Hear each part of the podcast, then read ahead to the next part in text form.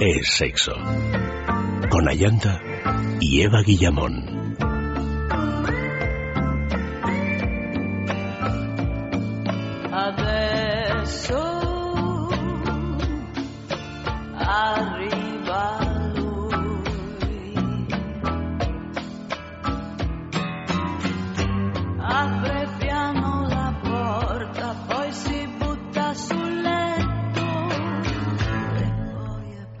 Esta noche en el sexo de sexualidad, 26 años de orgullo madrileño, historia del orgullo gay.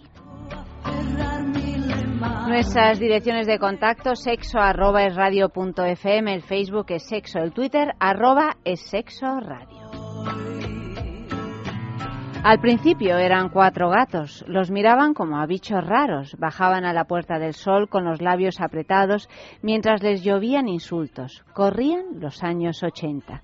Ahora se llega a juntar un millón de personas. El orgullo gay es una fiesta que revoluciona por completo a la capital de España. Hay gente que aún recuerda que hubo un tiempo en que aquello no era ninguna fiesta y solo por eso dicen hay que celebrarlo siempre. Pues de celebraciones estamos. Eva Guillamón, buenas noches. Buenas noches.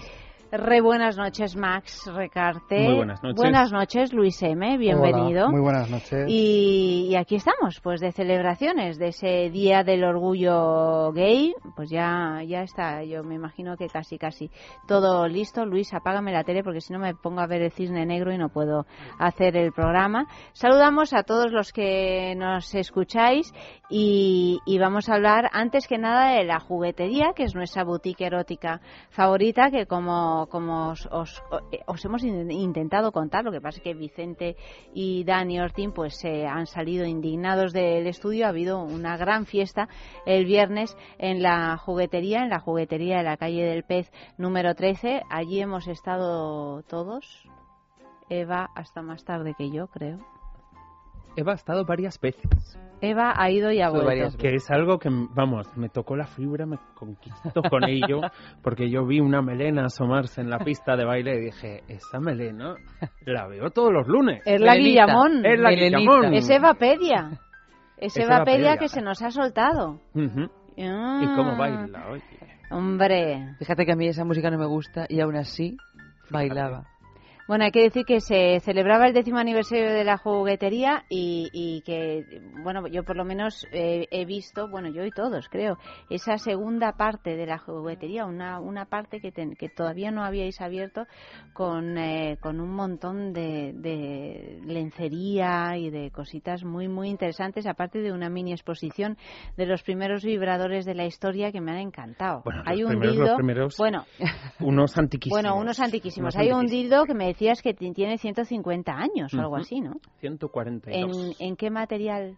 en marfil, en marfil, con un certificado de autenticidad de su antigüedad, digamos, que precisamente es necesario. Yo no soy para nada coleccionista de este tipo de materiales, pero claro, siendo tan antiguo y siendo como una reliquia, digamos, pues quisimos eh, cuando nos lo ofrecieron para nuestra colección de, personal de la juguetería, digamos, nos tiramos un poco en plancha, ¿no? Porque eso no se vende, por supuesto. Eso no se vende, ninguna de esas piezas se vende, digamos, y además en el caso de un, un, juguete de ese tipo, que está literalmente catalogado, realmente es necesario tener dicho certificado porque precisamente eso es lo que demuestra que no es una pieza ilegal. Porque si tú no pudieses demostrar que esa pieza es no es de un elefante que se ha matado hace seis meses, seis años, veinte años, treinta, digamos, realmente es que no podrías tener eso encima. Bueno, ni siquiera exponerlo, claro. Y luego hay otros hay otros juguetes que parecen...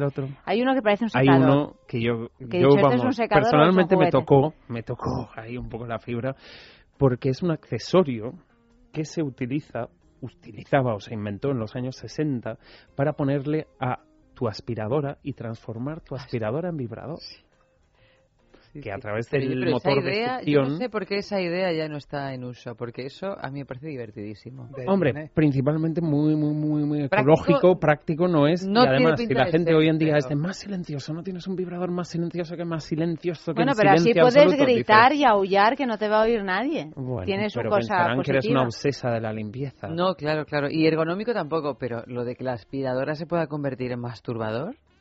Ese es Supuestamente el en su concepto, época era muchísimo parece- más para masajear que si la espalda, las piernas, Bueno, para esas hombre, piernas bueno, bueno, cansadas de la como el labor. Smart Yo One creo de Lelo. A lo mejor de ahí salió aquello de el frotarse va a acabar.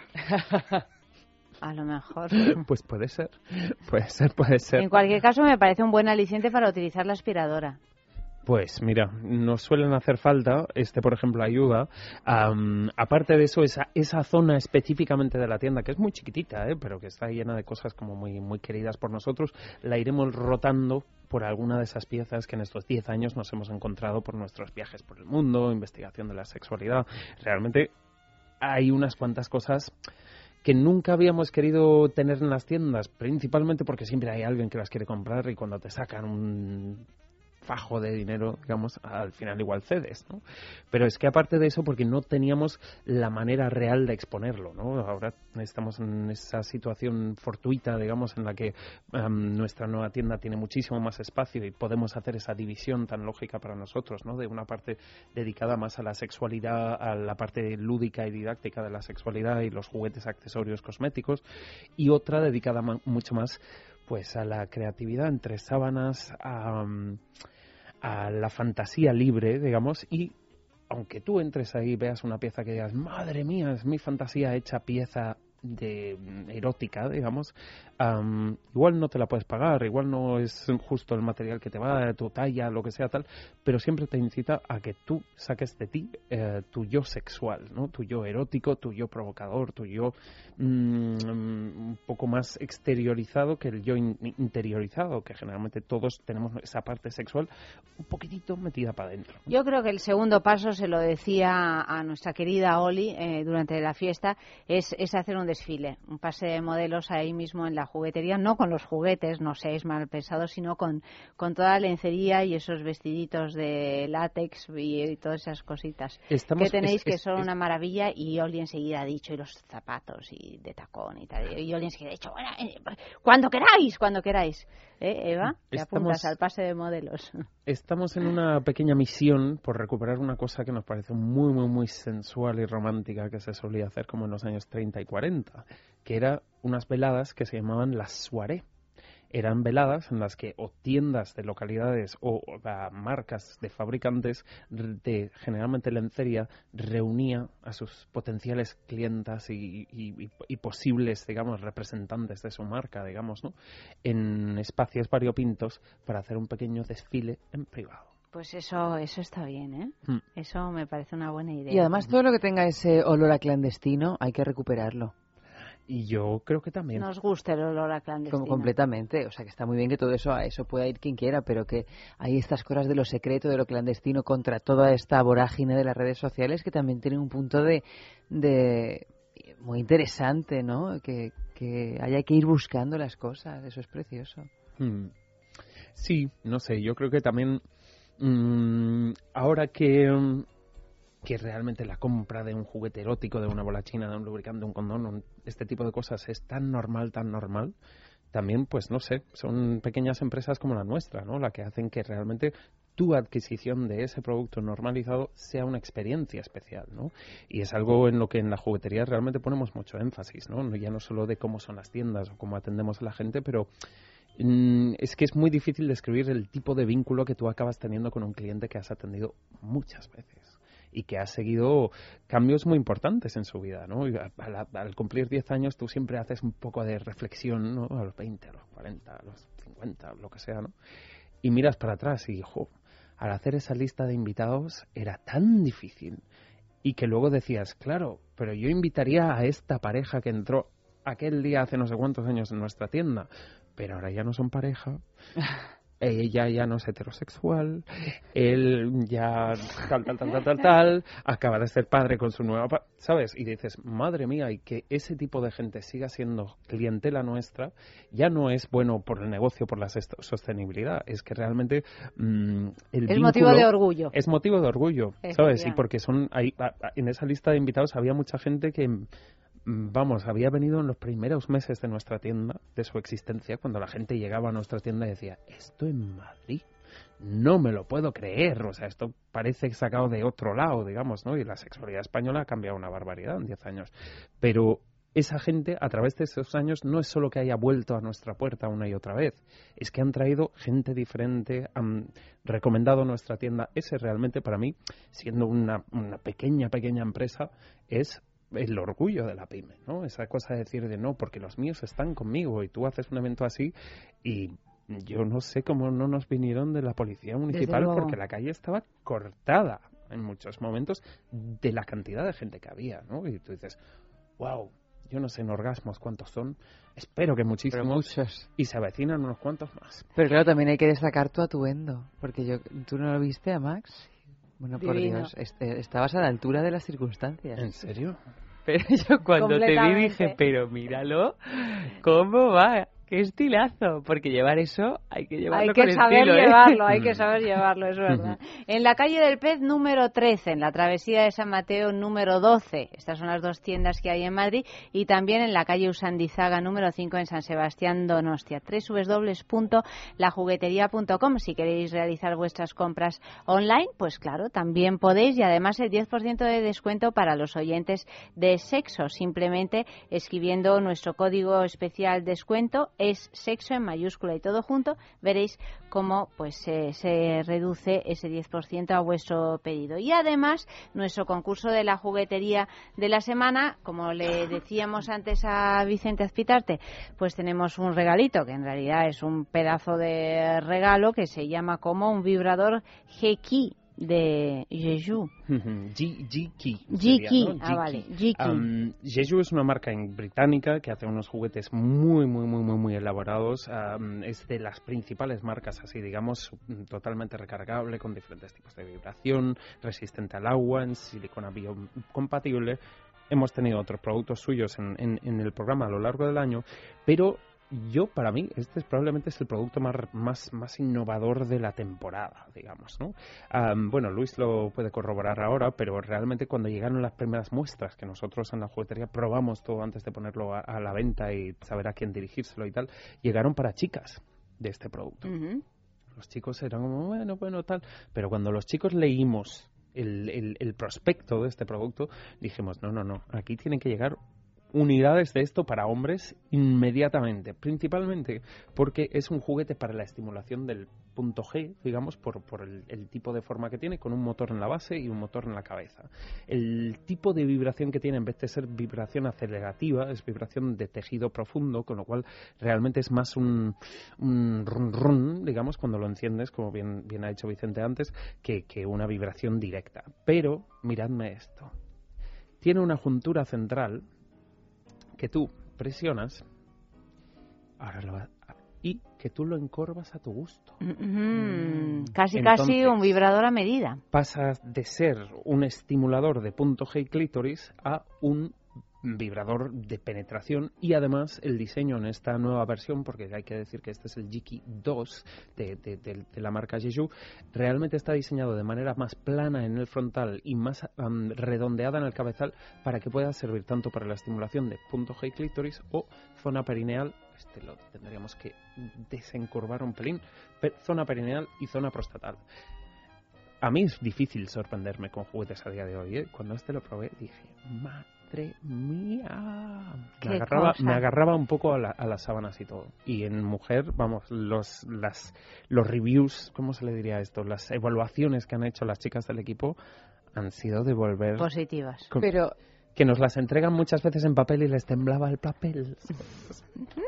En papel y- anónimas, para que luego no vayáis Bueno, poniendo cara. En nuestro caso, el anonimato es... Ya les da completamente Con leerlo igual. ya sabes que te lo ha escrito, ¿no? Pero, pero a pesar de que no tenga un tope, ¿se puede utilizar para el punto P, para la próstata? Hombre, mm, realmente la idea ¿O se puede considerar un esta tope la base un poquito la- más la base, gordita? como tiene una anchura bastante considerable, tanto en, en- en- en horizontal como en vertical, sería muy, muy, muy difícil que esto te vaya a entrar.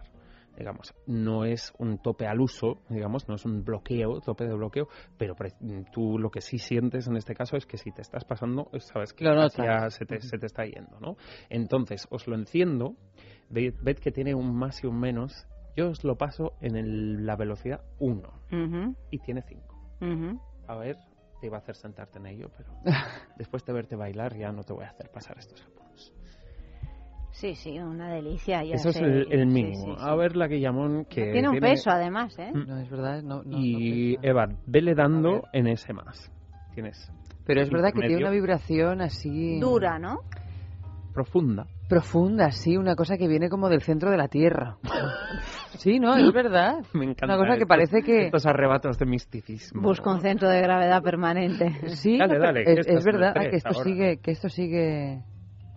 A Y ver, hemos llegado al 5, yo creo. no sé. No, bueno, luego tiene intermitencias, ascendentes, Ah, sí. descendentes. Bueno, este es el premio de esta semana. ¿Cómo podéis conseguirlo? Pues eh, respondiendo a esta pregunta. Ya sabéis que enviáis las co- contestaciones a sexo@esradio.fm, sexo@esradio.fm y entre todos los que acertéis, uno de vosotros se llevará este premio de la juguetería, el G-Key de Jeju.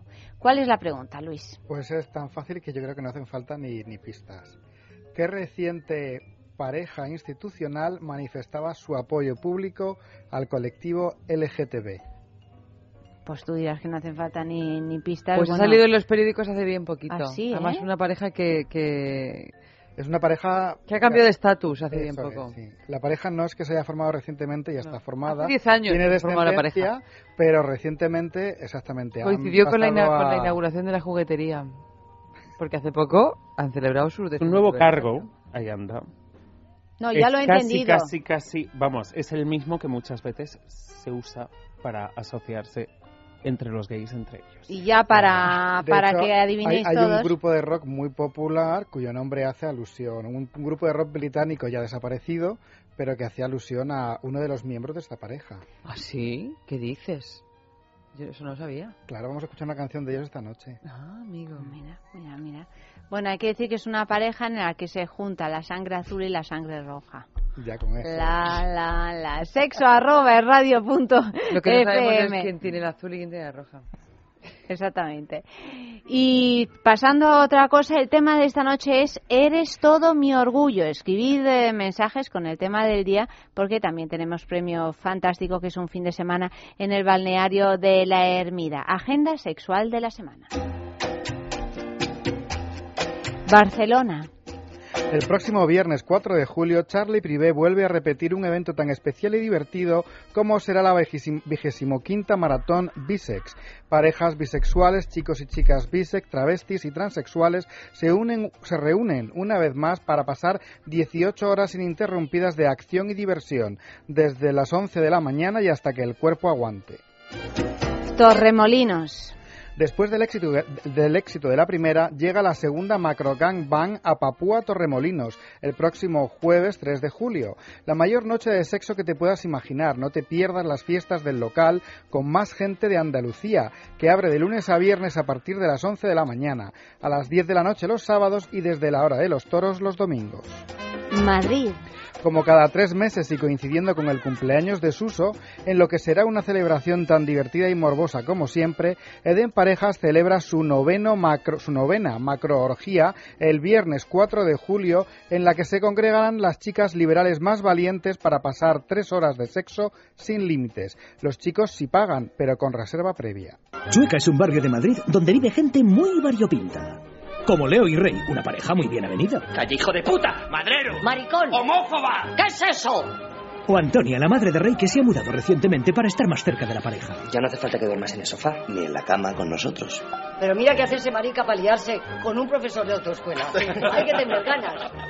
También podemos encontrar a Víctor, un atractivo agente inmobiliario con una misión. Me encantaría que Chueca fuera un paraíso de pisos reformados, jóvenes luminosos, minimalistas, de calles limpias.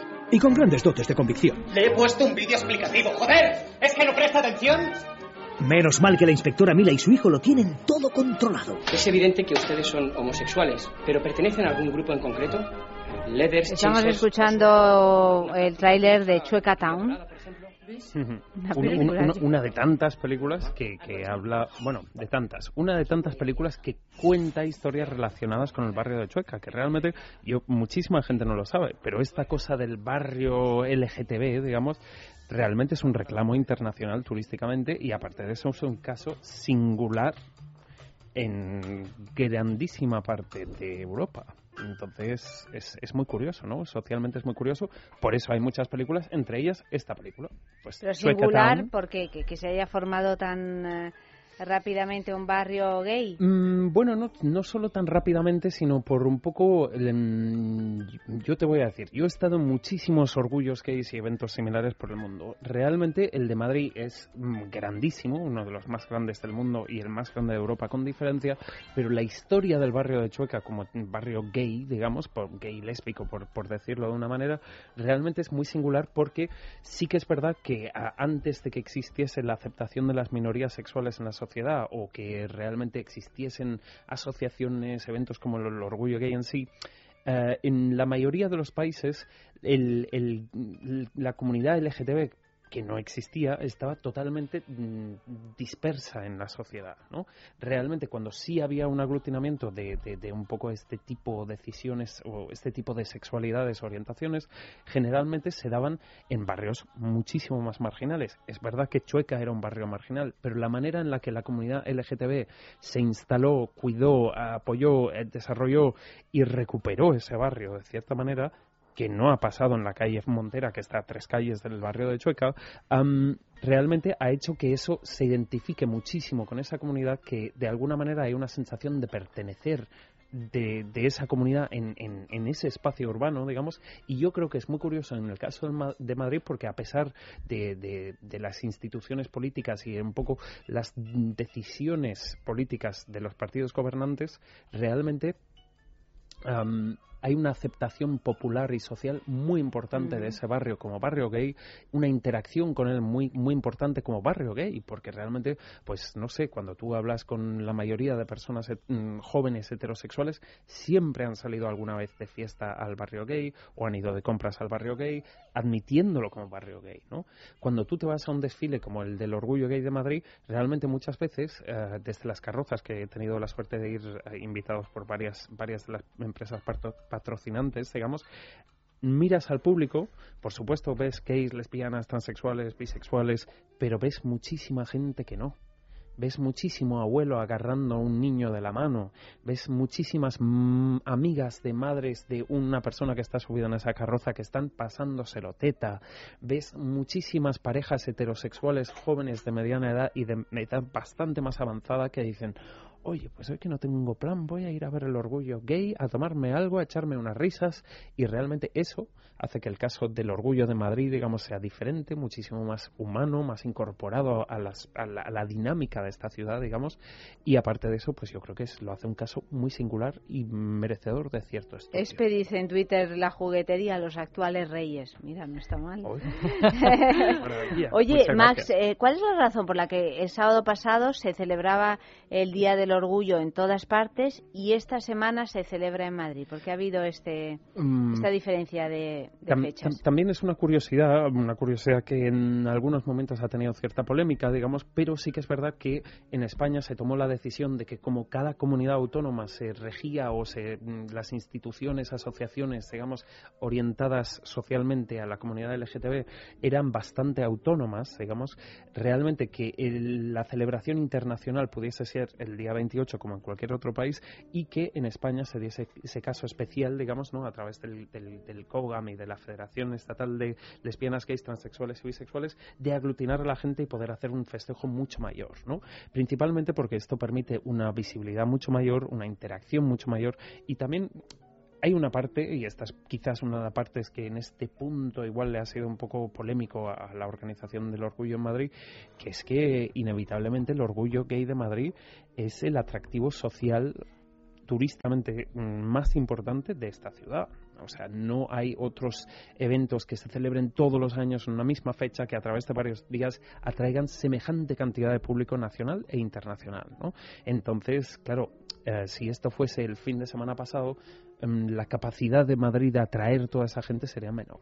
¿Y qué es lo que se celebra realmente en el día? Sí, am, allá por el año 1969 en Nueva York, en, un- en una de las zonas estas mm, tirando más a marginal que, que- que he mencionado antes. Claro, am, en ese momento, ¿no? En ese Porque momento, ahora claro, mismo día no- tira no- no hacia el lado opuesto. Mm, en eh, el, el bar, yo creo que es un, un bar que se llama Stonewall, digamos, am, hubo una reyerta de la policía contra todas las personas que estaban dentro de, este establecimiento. ¿no?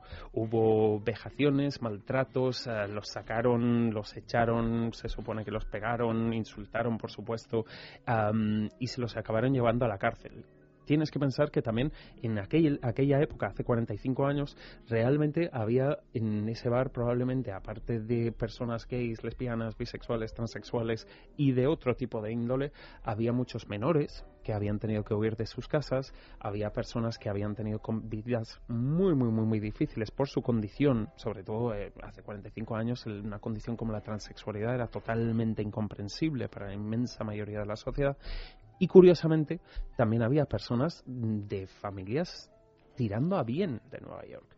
Entonces, claro, esto tuvo un, un, impacto social muy, muy importante en ese barrio y yo creo que en toda la ciudad las reyertas duraron tres años y hoy tres años, tres, tres, cuatro días fueron un impacto mediático también, como muy importante, digamos, ¿no? Porque es típica cosa que se intentó silenciar mucho y luego salió por un lado y al final fue un escándalo el que hubiese pasado, el que se hubiese silenciado y un poco todo en torno a, este, este mm, trágico acontecimiento.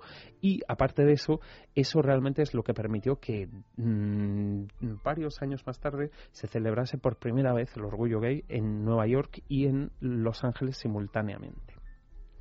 Pues eh, vamos allá con las eh, grandes mujeres en la historia de Intimina.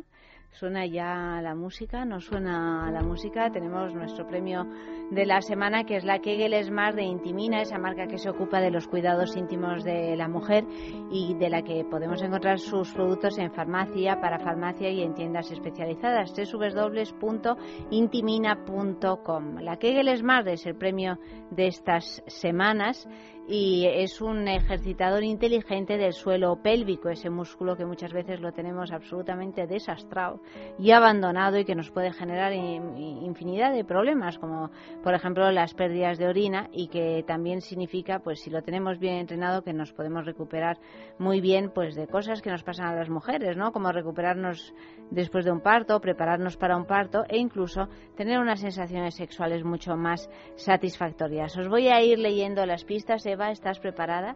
Es absolutamente, vamos, fácil no, lo siguiente. O sea que vamos a ver.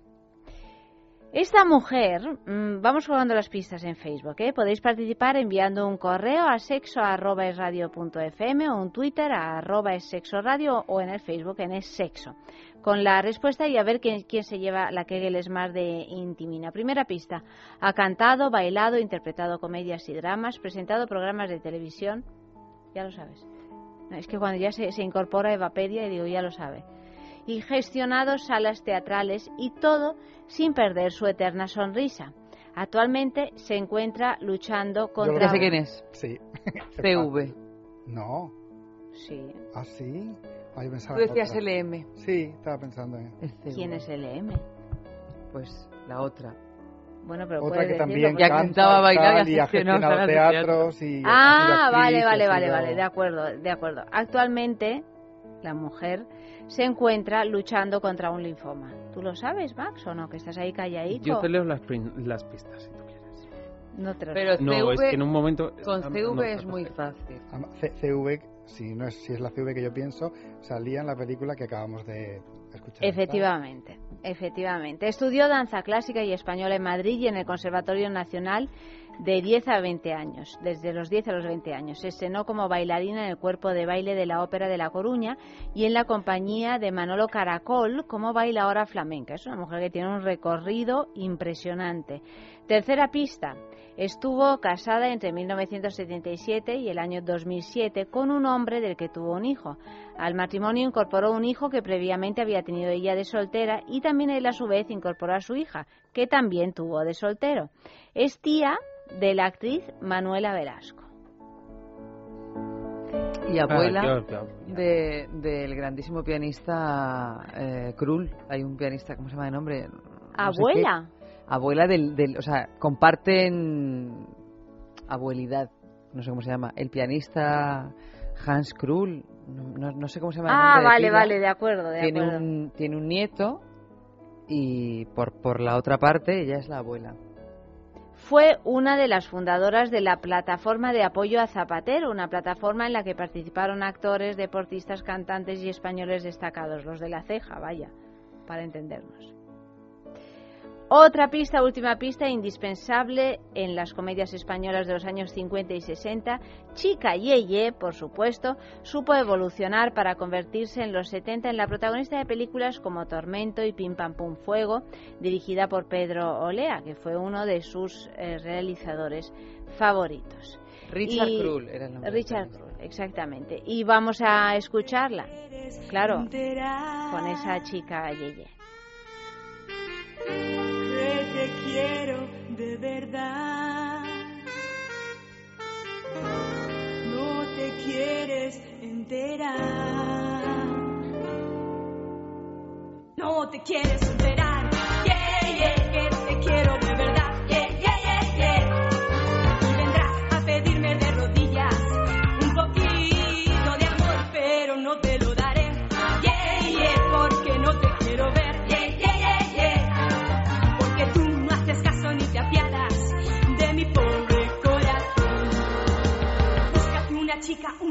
Una chica, ye, ye, que tenga mucho ritmo y que cante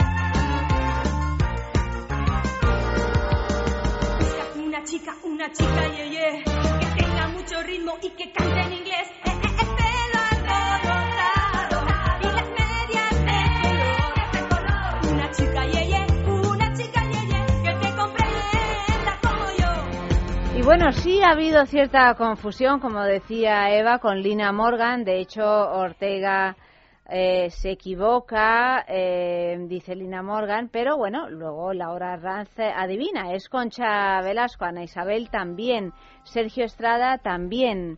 Y En en Juanpe no Twitter- se equivoca nadie, todo el mundo dice Concha Velasco.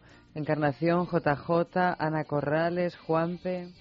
Bueno, pues todos vosotros habéis acertado, participáis en el concurso de Intimina y, y- y, bueno, ya sabéis que damos el premio, los que pasa los viernes a las eh, diez y media de la mañana, entre diez y media y once de la mañana, daremos el, el premio de Tiene que empezar a usar Intimina y dejar de usar, Decirlo, decirlo, como Concha eh, Velasco ha sido durante mucho tiempo ¿cómo la imagen.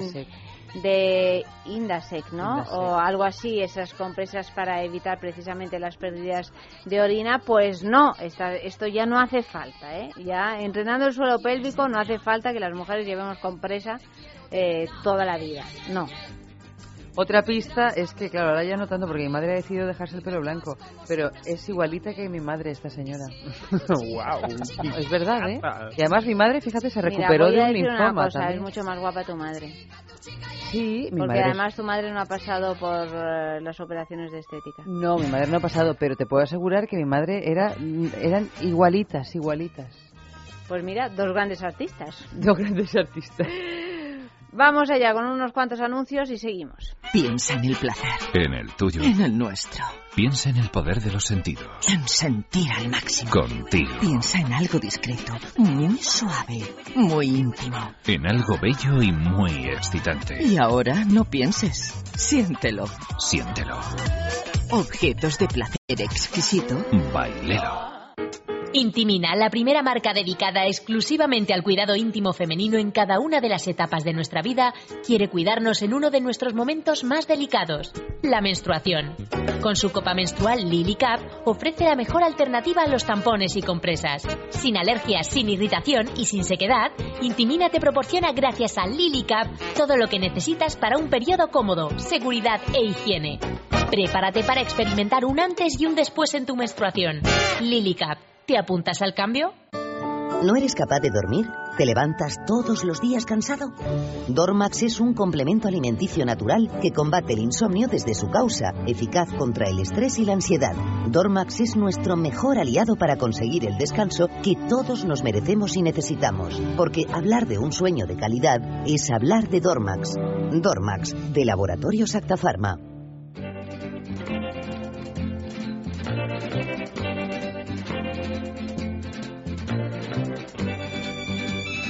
Noticiero ardiente.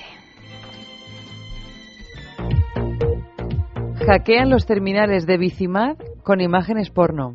El servicio de alquiler de bicicletas de Madrid, Bicimat, no ha parado de recoger incidencias de su- desde su puesta en funcionamiento el pasado lunes. Primero por la respuesta masiva de la gente que colapsaba el sistema informático. Después por la denuncia ante la Comisión Nacional de la Competencia contra la adjudicación del servicio que presentaba la Asociación de Marcas y Bicicletas de España. Y ahora, por calentar más el asunto, llegaba el domingo un vídeo porno en el que se veía el tronco y los muslos de un hombre moviendo su miembro viril arriba y abajo en una secuencia que se en bucle, sin cesar y sin que hubiera que hacer nada para reproducirlo ni se pudiera evitar.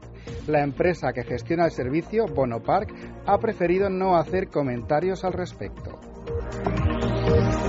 Se hace cura después de ser actor porno. La religión católica es muy agradecida, al menos con Juliano Ferreira, un ex actor porno que después de fornicar durante años delante de las cámaras, lo dejó porque tal práctica es considerada un pecado por el Evangelio, dedicándose en la actualidad a convertir a los no creyentes. Su conversión no fue precisamente fruto de la acción de la Iglesia, sino de una infección que afectó a sus pulmones, entrando en un coma inducido, donde recibió la llamada espiritual que le hizo salir de la camilla para ir a la iglesia a predicar la palabra de Dios.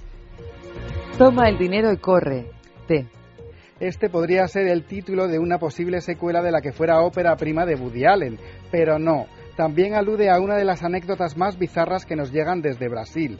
Un individuo esperó a que cerraran las tiendas de un centro comercial, pero no sabemos si fue tanto para robar en ellas, cosa que hizo, como para culminar una excéntrica fantasía sexual. Sucedió en Jaragua, cuando la policía revisaba los vídeos de vigilancia para descubrir cómo se había cometido el robo de varias prendas y su sorpresa fue que el ladrón no perdió la oportunidad de copular con un maniquí de la tienda, del que se dice estaba enamorado y que por el momento no parece que vaya a presentar denuncia. Cada cual se enamora de quien, de quien puede. La mujer perfecta. Hay quienes les gustan duras. No puedo añadir nada más, más que el sexo en la calle de esta noche, que tenemos una pregunta larga, ¿eh? Bueno, la pregunta en realidad es sencilla, pero es que la fiesta del orgullo gay ha traspasado los límites de la sexualidad y por eso les hemos preguntado a nuestros expertos si creen que sigue siendo importante celebrar el orgullo gay, así como si lo celebran ellos y por qué.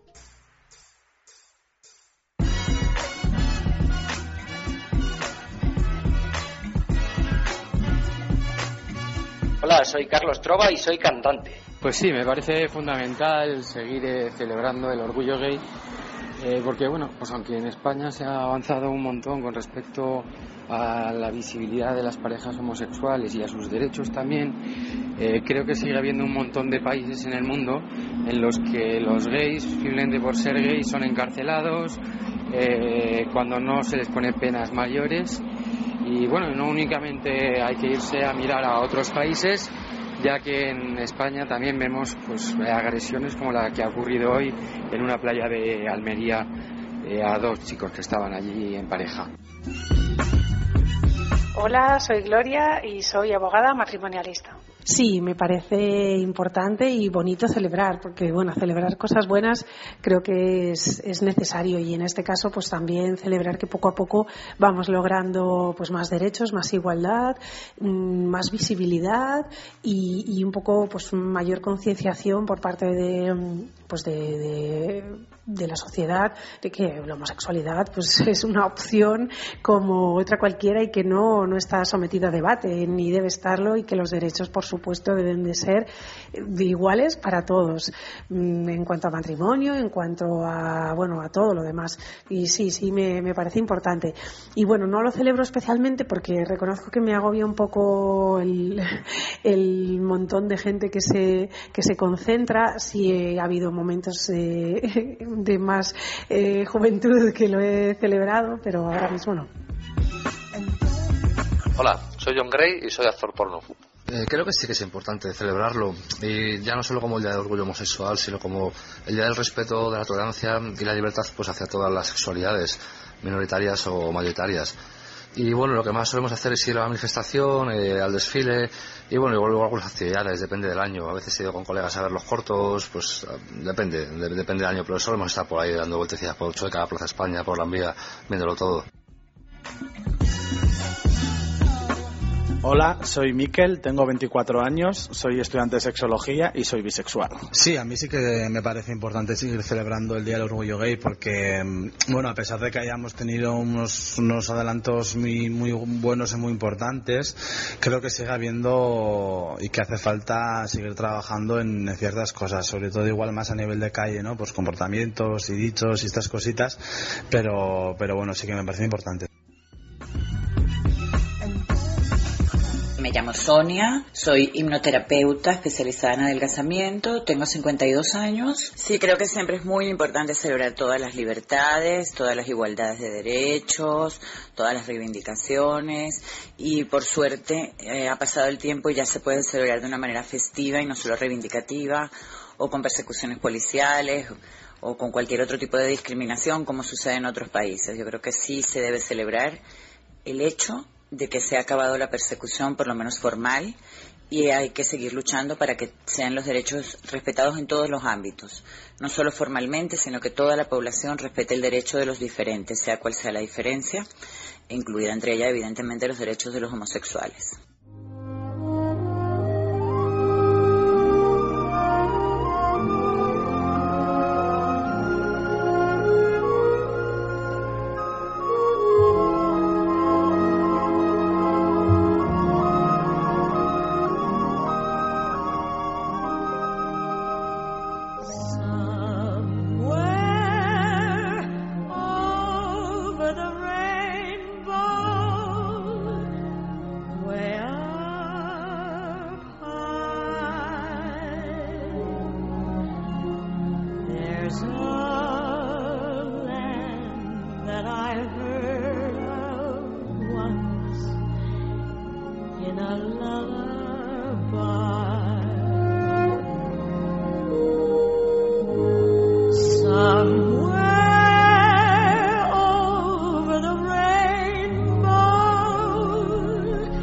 Estamos escuchando a Judy Garland.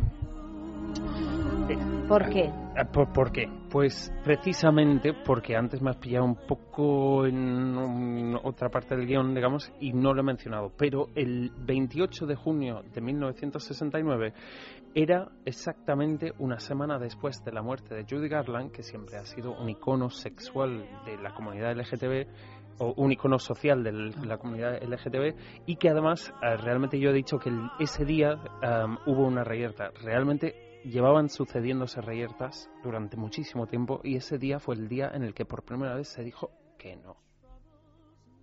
Solamente este. Yo quisiera añadir una cosita.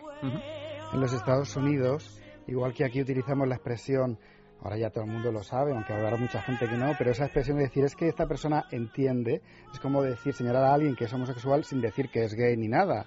Bueno, pues en Estados Unidos se utiliza la expresión es un amigo de Dorothy. Ah, sí. Y la coincidencia de que, de que Judy Garland falleciera justamente seis días o una semana antes de, de Stonewall también se, se prolongó en la bandera gay por la canción y porque además el, el- el que diseñó la bandera también era de Kansas. Como Judy Garland. Esa- bueno, no, como, como Dorothy. Ah, como En Dorothy. Ah, digo, ¿quién sería de Kansas? Como Dorothy en el Mago de Oz. Por eso la película reúne tantos, o sea, es tan importante para el colectivo homosexual, sobre todo en los Estados Unidos. Hombre, yo creo que no solamente por eso, sino porque mm, sobre todo Dorothy también era esta, esta capacidad de escapar, ¿no? De esa capacidad de huir y que todos tus problemas se vuelvan un cuento de hadas, ¿no? Y eso es una situación por la que yo creo incluso a día de hoy han pasado muchísimos, muchísimos gays, lesbianas, bisexuales y transexuales. Claro, pero esa necesidad, ¿no? De, de decir, de crearte un... este mundo en el que no me encajo. O sea, hoy en día, toda la gente, cuando tú hablas de algo como el orgullo gay, la gente suele decir, ya, pero hoy en día es una fiesta y no hace falta. Bueno, el hecho de que históricamente hiciese socialmente falta da razón para que siga siendo un festejo, digamos, ¿no?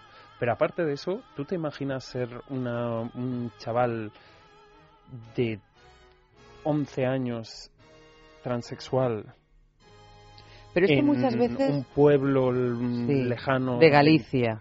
pero es que con, o de Kansas por ejemplo. Yo cuando cada vez que, que se habla de este tema eh, las voces por doquier dicen bueno pero ya el tema de la homosexualidad ya está muy aceptado, está completamente aceptado. Y me parece un comentario de lo más retrógrado que lo único que evidencia es que no tienen ni idea de, de, constantemente las luchas que, que, tiene que andar llevando la gente de, de, a pie, ¿no? Sobre todo, pues los transexuales o los jóvenes transexuales que son como, ahora que estamos hablando de ellos en los periódicos y por todas partes, como si no sé, fuera un fenómeno. Digamos, eh, yo he puesto ese ejemplo, digamos, para ilustrar esa necesidad social reivindicativa, digamos, ¿no?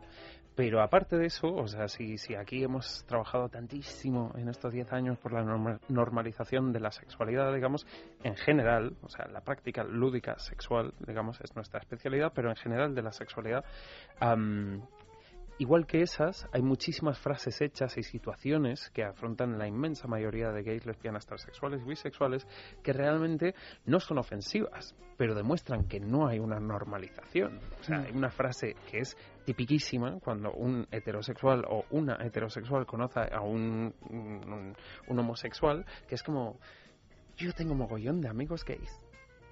Mm. es fabuloso y es una frase de aceptación y acercamiento, pero no demuestra una naturalidad. Bueno, una normalización. Cuando yo conozco a alguien que dice... yo tengo un pues montón de amigos heterosexuales. No, eso por supuesto no lo digo, pero cuando alguien me dice yo soy apicultor, desde luego no le digo yo tengo un montón de amigos apicultores. Probablemente porque sea mentira, porque vete tú a saber quién conoce a apicultor.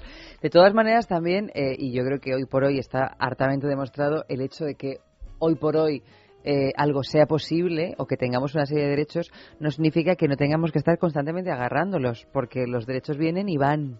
Y como no los sigas cultivando, se van y no vuelven. O vuelven, pero gracias a, muchísima lucha, ¿no? O sea, que el que se haya conquistado un terreno no significa que no se pueda volver a ir. Pero estamos de acuerdo que la cosa va mejor.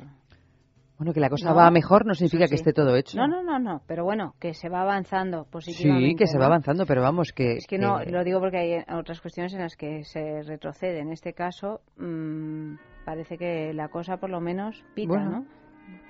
No sé, o por lo menos, yo no sé si pita en todas partes igual, pero...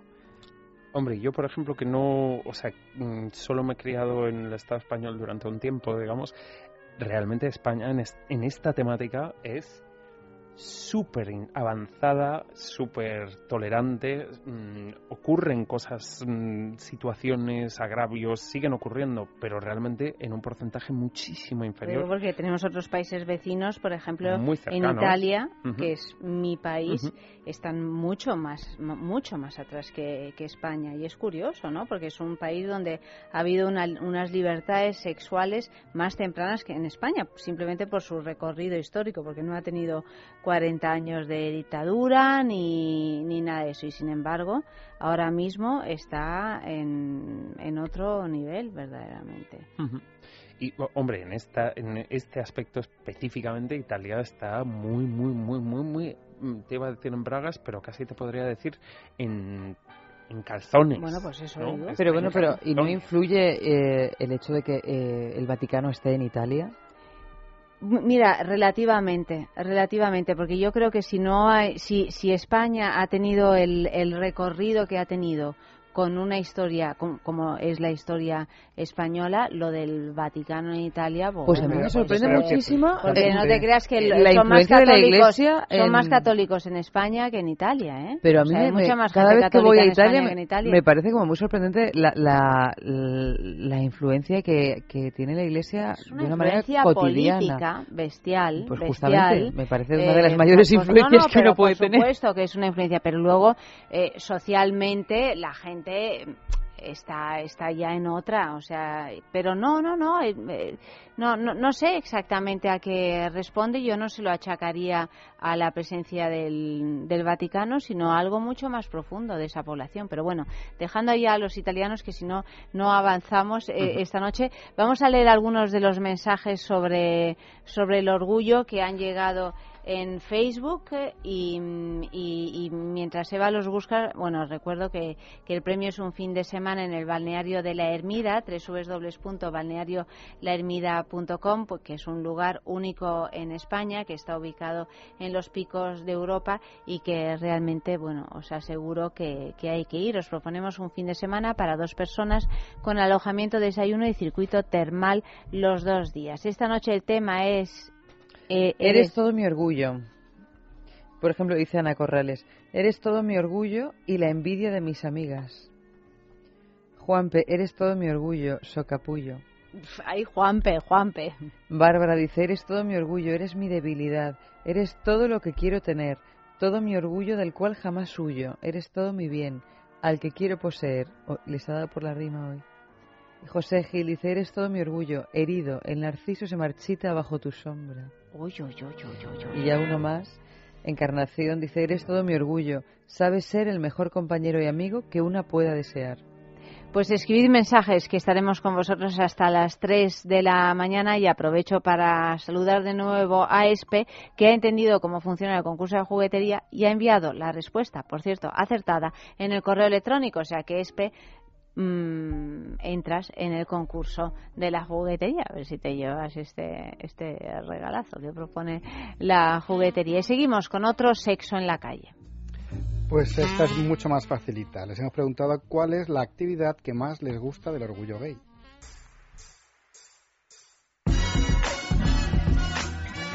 Si te soy sincera, no sé muy bien cuál es la programación. Ahora me has dicho algunas cosas y he recordado, que sí, me hace mucha gracia la carrera de tacones. Y, pero bueno, yo creo que lo más, lo que más me, me suele gustar es la manifestación en sí es eh, bueno mm, se reúnen gays lesbianas y, simpatizantes y bueno pues pues por un día la ciudad se vuelve de colores y se vuelve un poco loca también y nos vuelve locos a todos pero pero está bien porque bueno pues es cierto que durante mucho tiempo ha estado han estado más reprimidos y, no han podido mostrarse y, y hombre yo creo que está bien que poco a poco vayan teniendo más visibilidad y de alguna manera a base de, mostrarse uno, pues al final los demás se acostumbran también y lo ven como algo mucho más natural. Siempre va a haber personas que no bueno, pues que no les gusta ni la homosexualidad en sí ni las manifestaciones pro.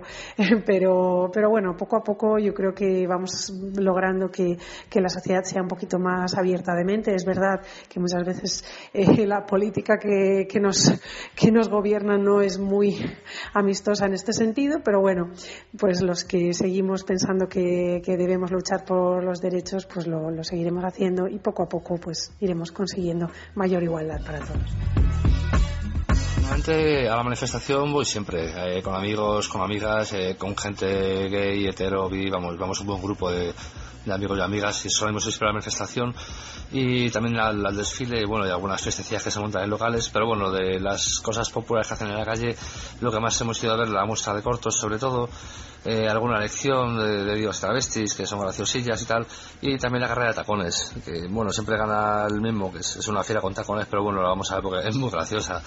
Vamos, sí, por eso hemos estado haciendo cosas. Pues a mí lo que más me gustó de la única vez que estuve en el de Madrid fue primero las actuaciones de las, de las drag queens, que vamos, son la bomba, no me, no me pude parar de reír y luego me lo pasé muy bien también en el desfile de las carrozas. Ahí yo estuve con, cuando pasaban por Gran Vía y fue una fiesta increíble, una locura, muy bien. Eh, mi actividad preferida es la manifestación. Eh, por lo que conlleva, pues, aparte de la belleza de la, de, la fiesta y de todo el colorido y de todo lo folclórico y de toda la, festividad que lleva consigo, una manifestación siempre es un acto de reivindicación. Y creo que conservando su carácter reivindicativo, se conservan las reivindicaciones de muchos colectivos y de muchos individuos que siguen siendo discriminados tanto en España como en el resto del mundo. O sea que creo que el carácter de la manifestación, que aunque sea muy, muy festiva y folclórica, tiene implícito la manifestación la, por los derechos, la protesta. Piensa en el placer. En el tuyo. En el nuestro. Piensa en el poder de los sentidos. En sentir al máximo. Contigo. Piensa en algo discreto, muy suave, muy íntimo. En algo bello y muy excitante. Y ahora no pienses. Siéntelo. Siéntelo. Objetos de placer exquisito. Bailelo. Intimina, la primera marca dedicada exclusivamente al cuidado íntimo femenino en cada una de las etapas de nuestra vida, quiere cuidarnos en uno de nuestros momentos más delicados, la menstruación. Con su copa menstrual Lily Cap ofrece la mejor alternativa a los tampones y compresas. Sin alergias, sin irritación y sin sequedad, Intimina te proporciona gracias a Lily Cap todo lo que necesitas para un periodo cómodo, seguridad e higiene. Prepárate para experimentar un antes y un después en tu menstruación. Lily Cap. ¿Te apuntas al cambio? Hablemos de Dormax. Fatiga, estrés, cansancio acumulado, irritabilidad son síntomas claros de insomnio y de una falta de sueño reparador que día a día afectan a nuestra salud y calidad de vida. En estos casos, Dormax Complemento Alimenticio Natural es una solución eficaz.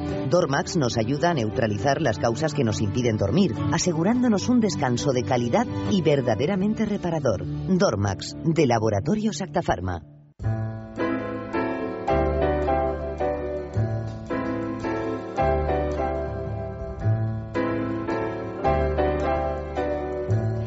¿Alguna curiosidad más sobre el Día del Orgullo Gay? ¿Cuándo llegó a España, por ejemplo? Bueno, a España llegó en el año 80 era Luis. Bueno, eh, no, en el 80 estuvo prohibido, en España Eso llegó en el año 77 a Barcelona, curiosamente, no a Madrid, sino mm, que mm, luego pues el de Madrid se ha comido un poco la popularidad que tenía el de Barcelona y es que es totalmente referente. Bueno, de hecho fue autorizada en Madrid en el año 1980 y nu- desde entonces nunca ha, ha vuelto a haber un junio sin el un junio orgulloso. ¿eh? Siempre hemos tenido el orgullo, lo que pasa es que la cosa ha ido a más y a más y a más. Fue en esa época también la época en la que comenzaron a surgir las asociaciones de gays y lesbianas, cuando se empezaron a movilizar realmente como un colectivo unido, tal y como lo conocemos hoy. Así es. Bueno, luego algunos de los otros grandes, grandes hechos, digamos, de, la, de lo que podríamos llamar la historia de- de- del orgullo gay. Bueno, yo creo que el de Madrid realmente sería muy, muy, muy, importante mencionar el año 1986, digamos, am, principalmente porque fue cuando se organizó lo que es el orgullo hoy en día, ¿no? Es la primera vez que se hizo una reunión de los empresarios del barrio de Chueca y que crearon un colectivo, digamos, eh, colectivo de lesbianas, gays, transexuales y bisexuales de Madrid, eh, entonces liderado por Alfonso Lloparta, que ahora es el director de la revista Shanghai, y que por primera vez se organizó, digamos, esta manifestación pública en, bu- en búsqueda de una visibilidad y una normalización. Oye, y lo de las carrozas, porque lo de las carrozas que es lo que más llama la atención a todo el mundo, gays y no gays, Ujú. ¿cuándo, ¿cuándo empezaron a salir? Hombre, hay que decir que la carroza, o digamos el, el- la carroza como elemento, es una cosa muy española también, ¿no? Esta cosa de, de- de las fallas, de tal. de Bueno, cual, los de Reyes exhibirse, Magos ¿Que en otras partes no hay carrozas? Depende de dónde sí y depende de dónde no. Por ejemplo, en Ámsterdam se hace en barcos a través de los canales, digamos, ¿no? Cada uno lo adapta de alguna manera a ese, ese- A lo ese- suyo. ese espectáculo, digamos. Am, decir también que realmente en España en el año och- 96 fue el primer año en el que la revista Shanghai precisamente puso una carroza y fue un bombazo, ¿no? Entonces el año siguiente había más y el año siguiente más. Había Y dos y tres y cuatro y yo realmente a día de este año no sé cuántas van a ser, pero allá por el mm, justo antes de la crisis fue una cosa, un mar de carrozas elaboradísimas, curradísimas y muy muy muy impresionantes y que realmente mucha gente realmente va a ver eso, ¿no? También decir que en el de Madrid una cosa que sí es muy diferente al resto de sitios es la carrera de tacones, que es de los eventos más buscados y más seguidos de todo todo el festejo y que realmente fue la que transformó esa manifestación más seria, más reivindicativa, más activista en lo que hoy en día llaman la manifiesta. Esa cosa de combinar sarao y reivindicación, que es una cosa muy, muy, muy especial del orgullo. Y ya para terminar, Max, hay un montón de actividades difíciles participar en todas ellas, porque además creo que cada año hay más, ¿no? Pero bueno, sí podemos elegir de qué manera, dónde podemos ver todas las Mm. actividades que propone. Pa- Para, para mí es una demostración muy clara de que el orgullo de Madrid ya no es solamente de los gays lesbianas, bisexuales y transexuales, sino que realmente puedes hacer muchísimas Es cosas. una en fiesta esta- de la ciudad, es Ujú, una y fiesta una de la ciudad publicación del Soy diferente y mira qué bien, ¿no? Entonces, puedes mirarlo en madridorgullo.com que hay de todo. Conchita Wurst, hay fiesta de los tacones, hay pinchadas de grupos o, o- o conciertos, por ejemplo, de grupos como La Década Prodigiosa, am, hay la congregación y festejo de Mr. Gay España, Y Roma Calderón el domingo para la clausura, en la Plaza del Rey. amiga nuestra y, y que ha estado aquí en el programa. Fabuloso, Hay de todo, Calderón, claro Hay que que sí. acercarse al orgullo, ser orgulloso de uno mismo y de las diferencias que te hacen diferente de los demás, que para eso tenemos tanto. Yo lo único que quiero decir es el título de la, del, del camión teatro de diabéticas aceleradas que se llama Yo para ser feliz quiero un camión Nero. Y la, y la página donde mirarlo es orgullogaymadrid.com. Orgullogaymadrid.com, ahí sabréis todo lo que se celebra en Madrid en estos días dedicados al Día del Orgullo Gay, precisamente, y valga la redundancia. Más recarte, buenas noches y hasta mañana. Muy buenas noches, mañana no sé. Luis M., lo mismo digo, gracias por noches, acompañarnos y Eva, tú y yo seguimos con la sextulia. Con la sextulia. Ya sabéis, hasta las 3 de la mañana con vosotros aquí en Es Sexo.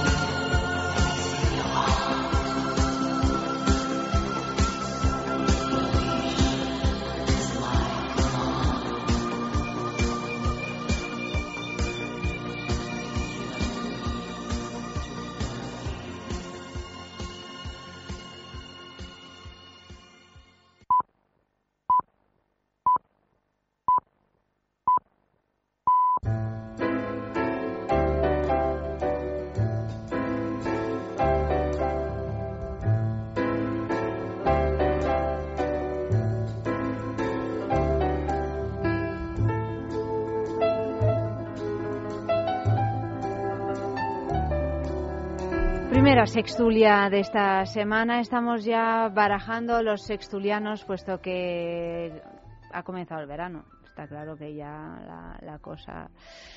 Algunos se van de vacaciones, otros vienen, otros van, otras pierden el móvil y desaparecen durante dos meses, luego vuelven a aparecer, Eva, que es el caso de Vanessa. Buenas noches. Buenas noches, ¿qué Yo tal? ya diciendo, pero no sé, o sea, le dejaba mensajes, no me contestaba. Y digo, ¿pero ¿qué le habrá pasado a la pobre Vanessa? Me escondí, me escondí. Te escondiste, pero... A veces hay que perder el móvil para que a uno la dejen en paz. Es que a veces va bien. Fíjate, si no habrías venido ya a tres o cuatro sextulias más. Eh, Pues eso es lo, lo único que me sabe mal. Por todo lo demás, maravilloso. Y tenemos a F, que el- pa- pasa del jueves a- Yo lunes. igual valgo, valgo para un roto que para un descosido. Pero eso está muy bien. Sí. Eso, Así que en la baraja me Eso es muy lunes, útil. ¿eh? sí. Y es útil y eficaz. Nos gusta. ¿A ti te gustan, Eva, los hombres que valen para un roto y para un descosido? Al- Algunos sí y otros no. Vamos a ver. Uy, menudo titular. Empezamos así Sí, a lo grande, a lo grande. Empezamos a lo grande esta semana porque ya sabéis, lo digo, esto nunca lo explicamos. Para los que nos escuchan así de nuevas, aquí lo que hacemos es analizar noticias que tengan algún contenido sexual y que por lo general suelen ser bastante absurdas. Porque no, no acabamos de, de ser serios en esto del sexo, por fortuna. No, bueno, a veces lo somos, o sea, es depende. En este caso, esto es una noticia verdadera, lo que pasa es que, No, no, bueno, si verdadera así es- contada sí, suena un tanto claro. de ciencia ficción. O Bueno, sea, como las de, las de todas las sexturas. Exactamente, exactamente. Verdadera, pero así contada. de verdadera pero, pero absurda. Eh, el titular, eh, que no sé si, si se lo ha puesto yo o si era así. No, se lo he es puesto yo, pero porque me parece que era el titular más acertado. La enorme vagina. Pues esta es la historia de la escocesa Anna Swan, que nació en 1846 y murió en 1888, que tenía una vagina que medía 86 centímetros. ¿Eso cuánto es? A ver, enséñame. Que no lo sé. ¿Eso qué es? ¿Casi Bueno, pues un metro? un me- pues la mira, cintura, no, la cintura, tu cintura, normalmente de media, una persona, ¿no? unos 60, 65, 70 Bueno, la, la medida eh, como estándar, no, pero estándar dentro de lo que es la- el mundo de las modelos, ¿no? Hombre, bueno, Son eh, 60. Luego, si nos ponemos todas a medirnos la cintura, creo que a casi nadie le bueno, mide pues 60. ponte pero- 80, 80, vamos, pero así una medida A normal, la Vanessa cintura. sí. Bueno, la mía sí, la mía entra. La mesa que es así muy delgadita. Pues más, sería más, sería... Bueno, casi un más. metro. ¿No? Casi un Casi un metro, metro, claro, casi pues un casi Casi un metro. metro de vagina. Me está Bueno, pues empezando a dar como 86. ¿Y qué hacemos con eso? Exacto. 86 centímetros. Ella, Ana Swan, nació de tamaño normal y fue creciendo hasta llegar a medir 2,33 metros cuando tenía 19 años. 2 metros con 33 centímetros. Pero esto no acaba ahí. Dio a luz en el año 1879 y su pequeñuelo, por llamarlo de alguna manera, se convirtió en el bebé más grande de la historia, ya que pesó 11 kilos con 80 gramos y midió 86 centímetros, el tamaño exacto de la vagina de Anna Swan. Por supuesto, el niño no sobrevivió apenas dos días. La cabeza del bebé medía cerca de 48 centímetros de circunferencia, por lo que se calcula que la dilatación de Anna Swan fue de un poquito más de 15 centímetros. Nos hemos quedado de piedra. Pues sí. Pero Vamos a ver, pero o sea, los 86 centímetros entiendo que es de fondo.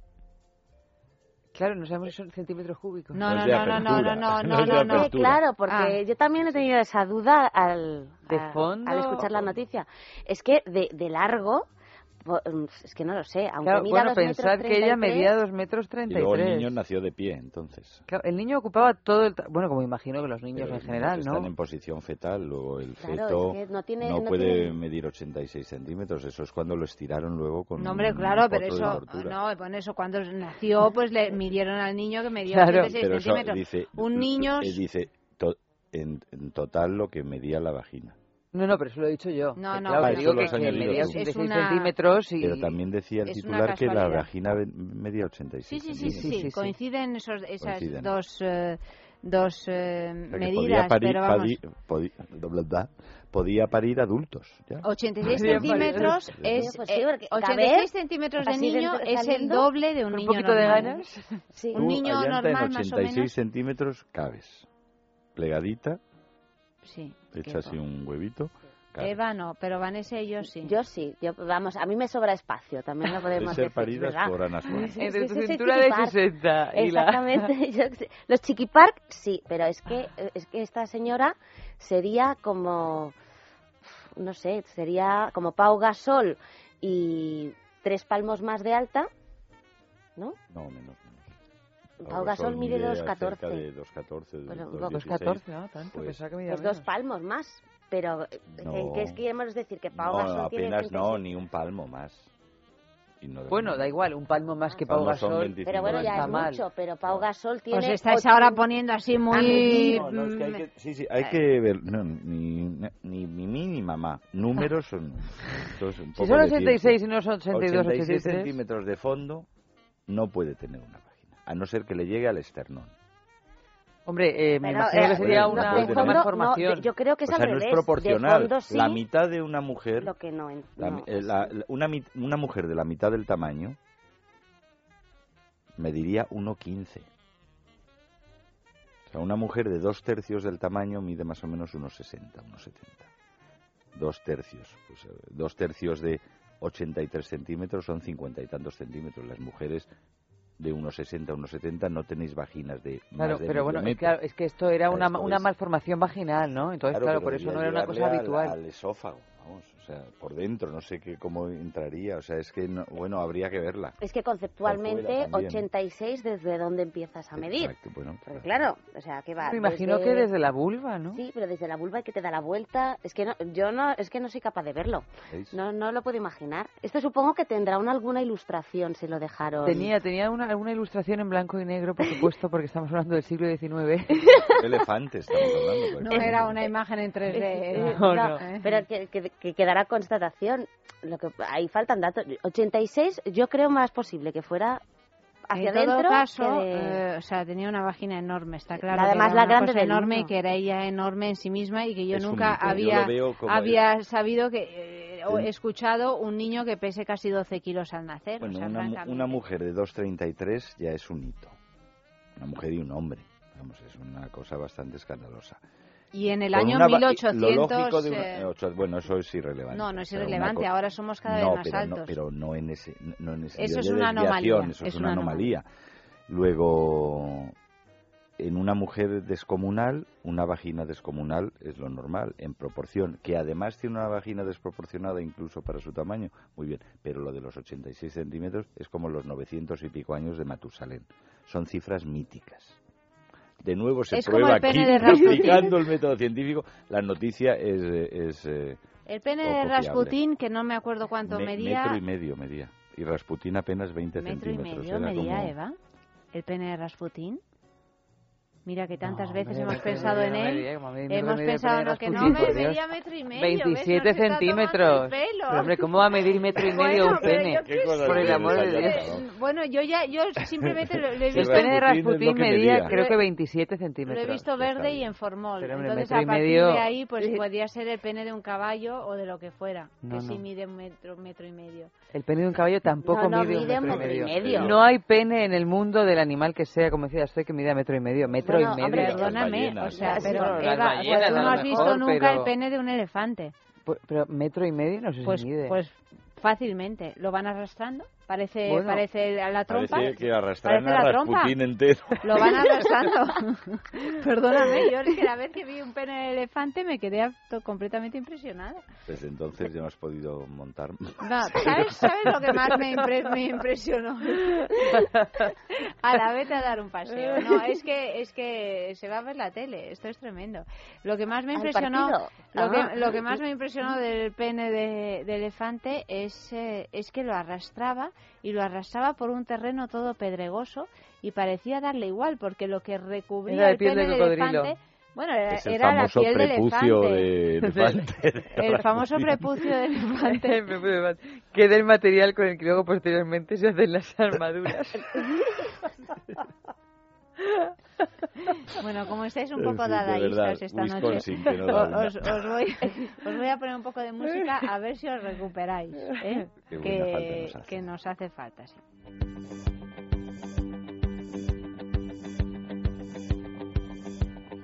Sigo buscando una sonrisa de repente en un bar, una calada de algo que me pueda colocar, una película que consiga hacerme llorar.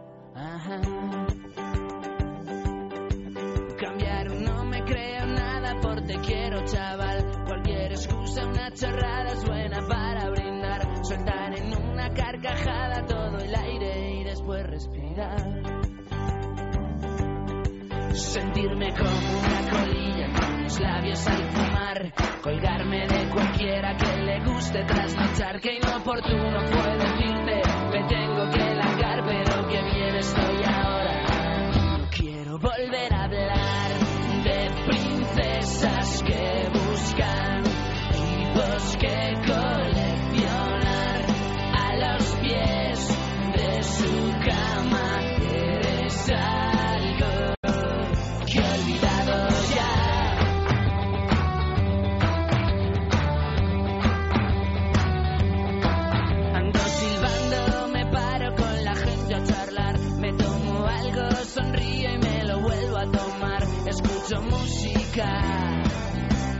me pongo a bailar.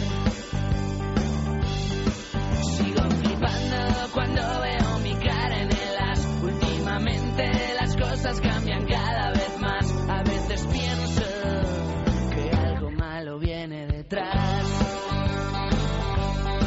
Me siento como una colilla con los labios al fumar. Me cuelgo de cualquiera que le guste trasnochar. Que inoportuno fue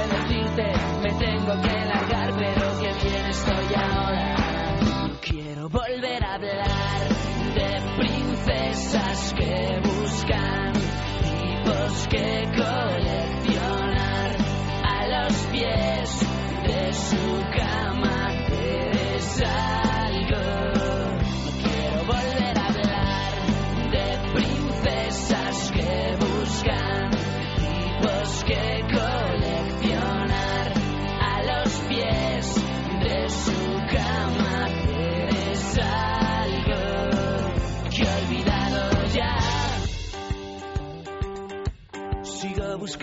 una sonrisa de repente en un bar, una calada de algo que me pueda colocar, una película que consiga hacerme llorar.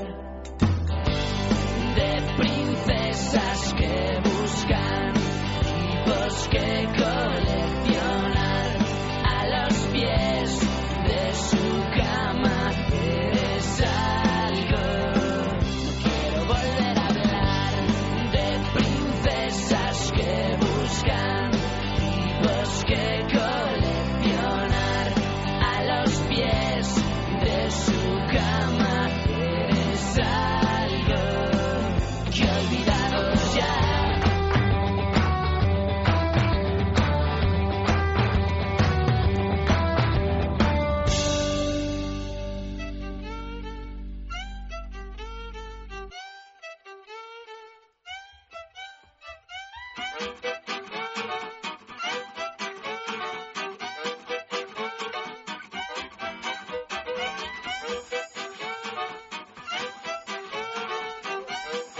Bueno, hablábamos de vaginas enormes con medidas que no logramos eh, comprender del todo y aquí tenemos nuestro regalo de Lelo de esta semana, www.lelo.com, que tiene que ver con las vaginas, no necesariamente, bueno, con las vaginas de todas las medidas, con vale para todas, vale Eh, el Ora de, de Lelo, que es el primer simulador de sexo oral del mundo y que, y que da mucho gusto en la vagina precisamente. Y a partir de la vagina a todas partes a todas partes. Es una auténtica maravilla que podéis encontrar en las eh, boutiques eróticas y por supuesto en la página web de Lelo www.lelo.com y podéis también participar en nuestro concurso de objetos de placeres exquisitos Bailelo en el que os pedimos que enviéis una fotografía de algún lugar donde hayáis tenido un encuentro pues muy muy apasionado, uno de esos encuentros que no se olvidan fácilmente y, y bueno pues enviadme la foto, la foto del lugar, ¿eh? Eh, solo el lugar, sexo arroba es radio punto fm, sexo arroba es radio punto fm a esta dirección lo podéis enviar y si a pie de foto nos explicáis qué pasó, qué pasó aquella vez, así por escrito, pues todavía mejor. El premio lo damos una vez a la semana, los jueves en Es la Mañana de Federico, entre las once y media y las doce de la mañana. O sea que enviad inmediatamente todas esas fotos inútiles que guardáis en el móvil, enviadlas y, y pues tendrá un sentido. Eh, la segunda noticia de esta noche.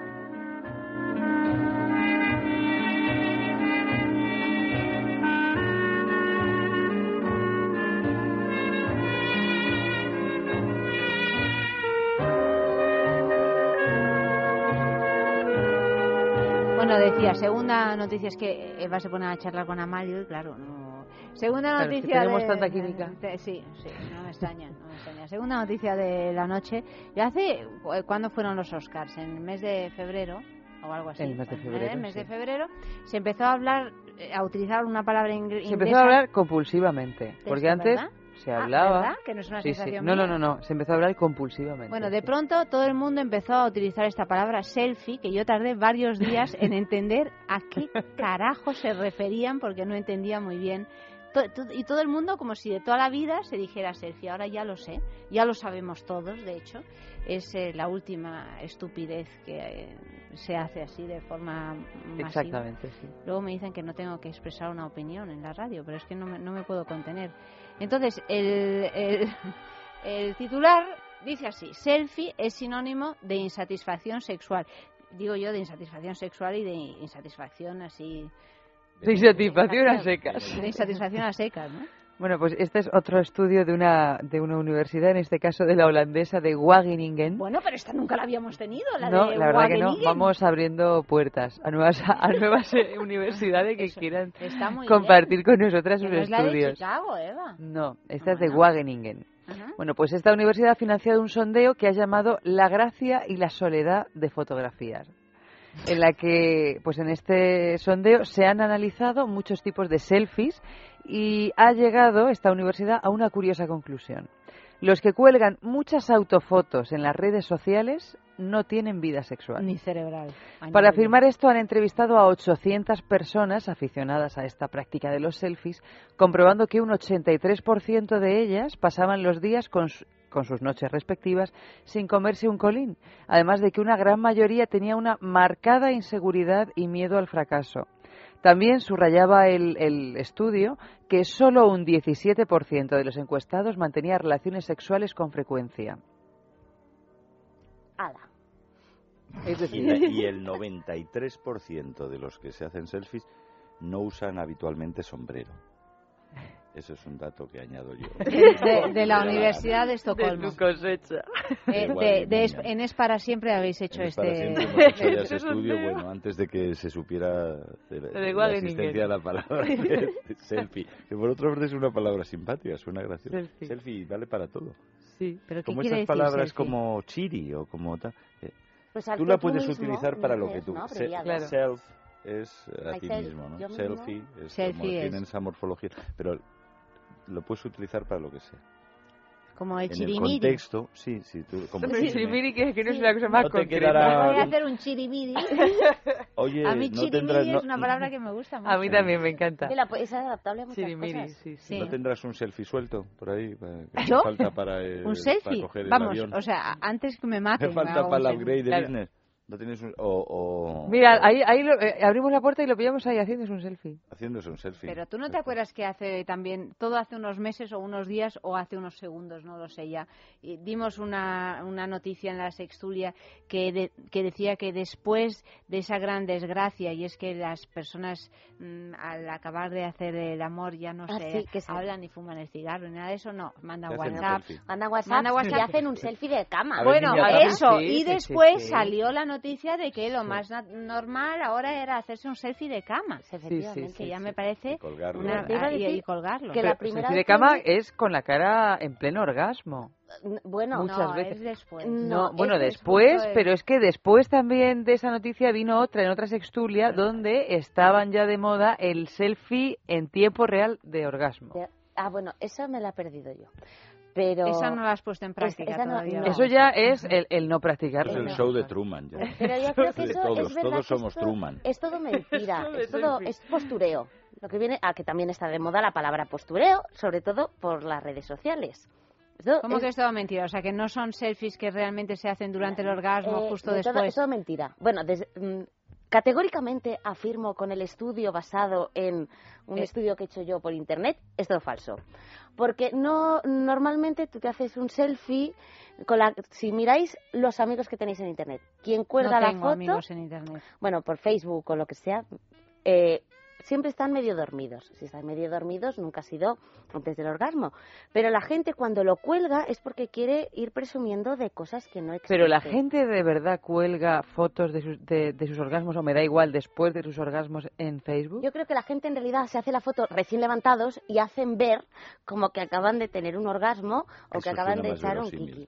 Pero también se hacen las fotos recién levantados Sí, y la cuelgan en. Facebook. Sí, eso sí que hay muchas por ejemplo, ganas. muchos adolescentes y ya adolescentes talluditos duermen con el móvil y el ordenador o la tableta o varios aparatos como los antiguos ositos de peluches. Sí, sí, ahora para que son Ahora- duros. Sí, sí. A ver si me van a llamar o me tengo que sacar una Pero eso sí, eso sí, pero accesibles por si pip, por si suena una cosa, Claro. pap. Es acojonante. Por cierto, tápate que se te ve el selfie. Poco. o sea, que se entiende. ¿eh? Perfectamente, Vale claro, para toda claro. una polisemia de cojones. Bueno, pues ya sabéis que a más selfies publicados, menos orgasmos recibidos. Mira, pues hoy he visto en Facebook, curiosamente, que lo ha puesto un amigo. A, Es una relación inversamente proporcional. Sí, ha publicado un, un vídeo, un, un vídeo hecho por alguien, un corto, que decía que, mm, que, que muestra la soledad de los selfies precisamente y que es todo mentira. Entonces, cuenta la historia de un chico que siente que su vida es una porquería, que no tiene vida sexual con su pareja, mientras todos sus amigos cuelgan fotos manteniendo vida sexual, saliendo a cenar, haciendo viajes. Entonces él empieza a inventarse fotos para en un sitio haciendo ver que está corriendo, que tiene una cena estupenda y es todo mentira.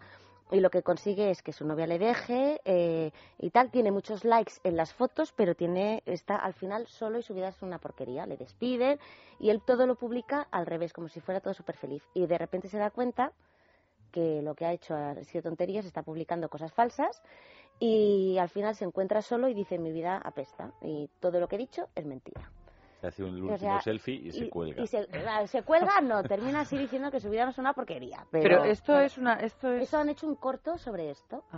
Pero esto no, no deja, o sea, lo que hace es corroborar lo de la universidad. universidad de- de- Me lo has de quitado, Wageningen, me lo has quitado, De ¿no? Wageningen. De- Sin embargo, como de siempre, Wageningen, no es- eh, y por- es que es todo mentira, Ya, porque en esta noticia lo que dice es que... Exactamente es eso. eh, eso, o sea que... Sí, pero como la alegría impostada de Facebook, está ahí, ahí las tres amigas o amigos ahí hechos unos muermos, como la vida misma, como se vive, amuermaos, aburridos, Sí, sí. y de repente vamos a hacernos un selfie, y todos ¡guau! Sí, sí. como para dar envidia, ¿no? De qué guay, y luego el- se apaga y siguen con todo el muermazo. Pero por está. otra parte, las cifras Pues que lo mismo con el sexo, tú Guau- dices, ¿no? O sea, que, sí, que más una pareja que no hacen el amor nunca, pero no hacen más que colgar selfies. Pero a mí Sí, lo que después de hacer el amor. o de salir y hemos ido de viaje y me doy un beso. El, el selfie dándose un beso también está muy... Está muy de moda. A mí Está no me de moda. sorprende porque es verosímil, por eso, por- porque es la vida misma. Lo de que lo de lo- los de los selfies eh, lo lleven mal, que a más selfies menos orgasmos, etcétera. como- Pero las cifras que daba para justificarlo la noticia, de nuevo me parecían sospechosas porque justifica lo que sea dando cifras que son la normalidad absoluta de los que se hacen selfies. El 83% es medio tonto. Los de los selfies y los que no. Y el 98 El- incluso, sí. El, el 63% se afeita todos los días y son varones y anda por la calle. Los otros, o sea, que son cifras que no me, eso no me justifican eso. o sea, pueden, pueden ser, o sea, están con la media del resto de la humanidad, los del selfie y los de no. Pero bueno, en- sin embargo, es, es cierto, todo es una, todo es Bulo, una es, es un postureo. Es un postureo, pero esto que contabas tú antes, Vanessa, es como, no me acuerdo cómo se Second Life se llama el programa este. Second Life, este de realidad. Este de realidad virtual, yo me acuerdo que cuando vivía en Nueva York era una cosa que yo me extrañaba porque pensaba que eso se tenía que llevar en secreto absoluto, pero yo conocía, pero no os podéis imaginar a qué cantidad de gente que cuando a lo mejor, pues después de actuar o de, bueno, en mi caso actuar, pues a lo mejor luego hablabas, bueno, nos vamos a tomar algo, no, no, yo es que me tengo que ir. Y todo el mundo se tenía que ir de manera rauda y veloz. Y ya un día, pues le pregunto a alguien, digo, pero y, y luego os tenéis que ir, pero ¿y por qué os vais todos? Entonces, pues me comentaron dos o tres que ellos tenían un Second Life y que no puedes dejar a tu persona mucho tiempo sola, porque si pasan más de X horas sin atenderla, pues va como perdiendo años de o, o días de vida no- o no perdiendo sé de qué capacidad. estás hablando. ¿De qué estás hablando? ¿De un Tamagotchi? ¿De? Era algo así, yo... Second me, me es- falta la base para entender. Second Life es un programa que no, no que sigue existiendo ahora mismo, donde tú tienes una especie de avatar y tú tienes una vida virtual, Una segunda vida. una segunda vida. Y entonces en esa segunda vida tú puedes ser, no sé, lo que elijas, ¿no? Que sea, a lo mejor tú ahora aquí ahora eres locutora de radio y allí eres Futbolista. futbolista, por ejemplo. Entonces, claro, no puedes abandonar esa otra vida durante demasiado tiempo.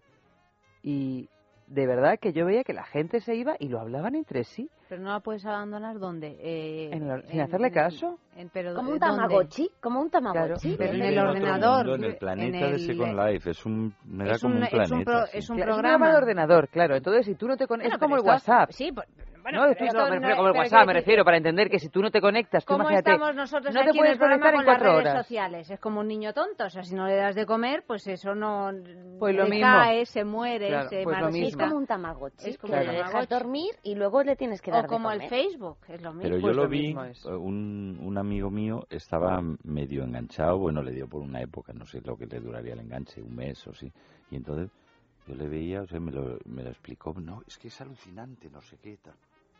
Y claro, a mí me hubiera resultado alucinante si, en todo caso, si te pones el traje, ya cibernauta total, eh, y, y lo ves en 3D y eh, ibas volando, voy a la isla de, de los futbolistas. Y, Sí, y tienes capacidades aquí que los humanos y no pueden tener. A, a ver a todo el mundo, pero para verlo en un mapita, como ese muñequito soy yo, y entonces luego lo que hacía es chatear.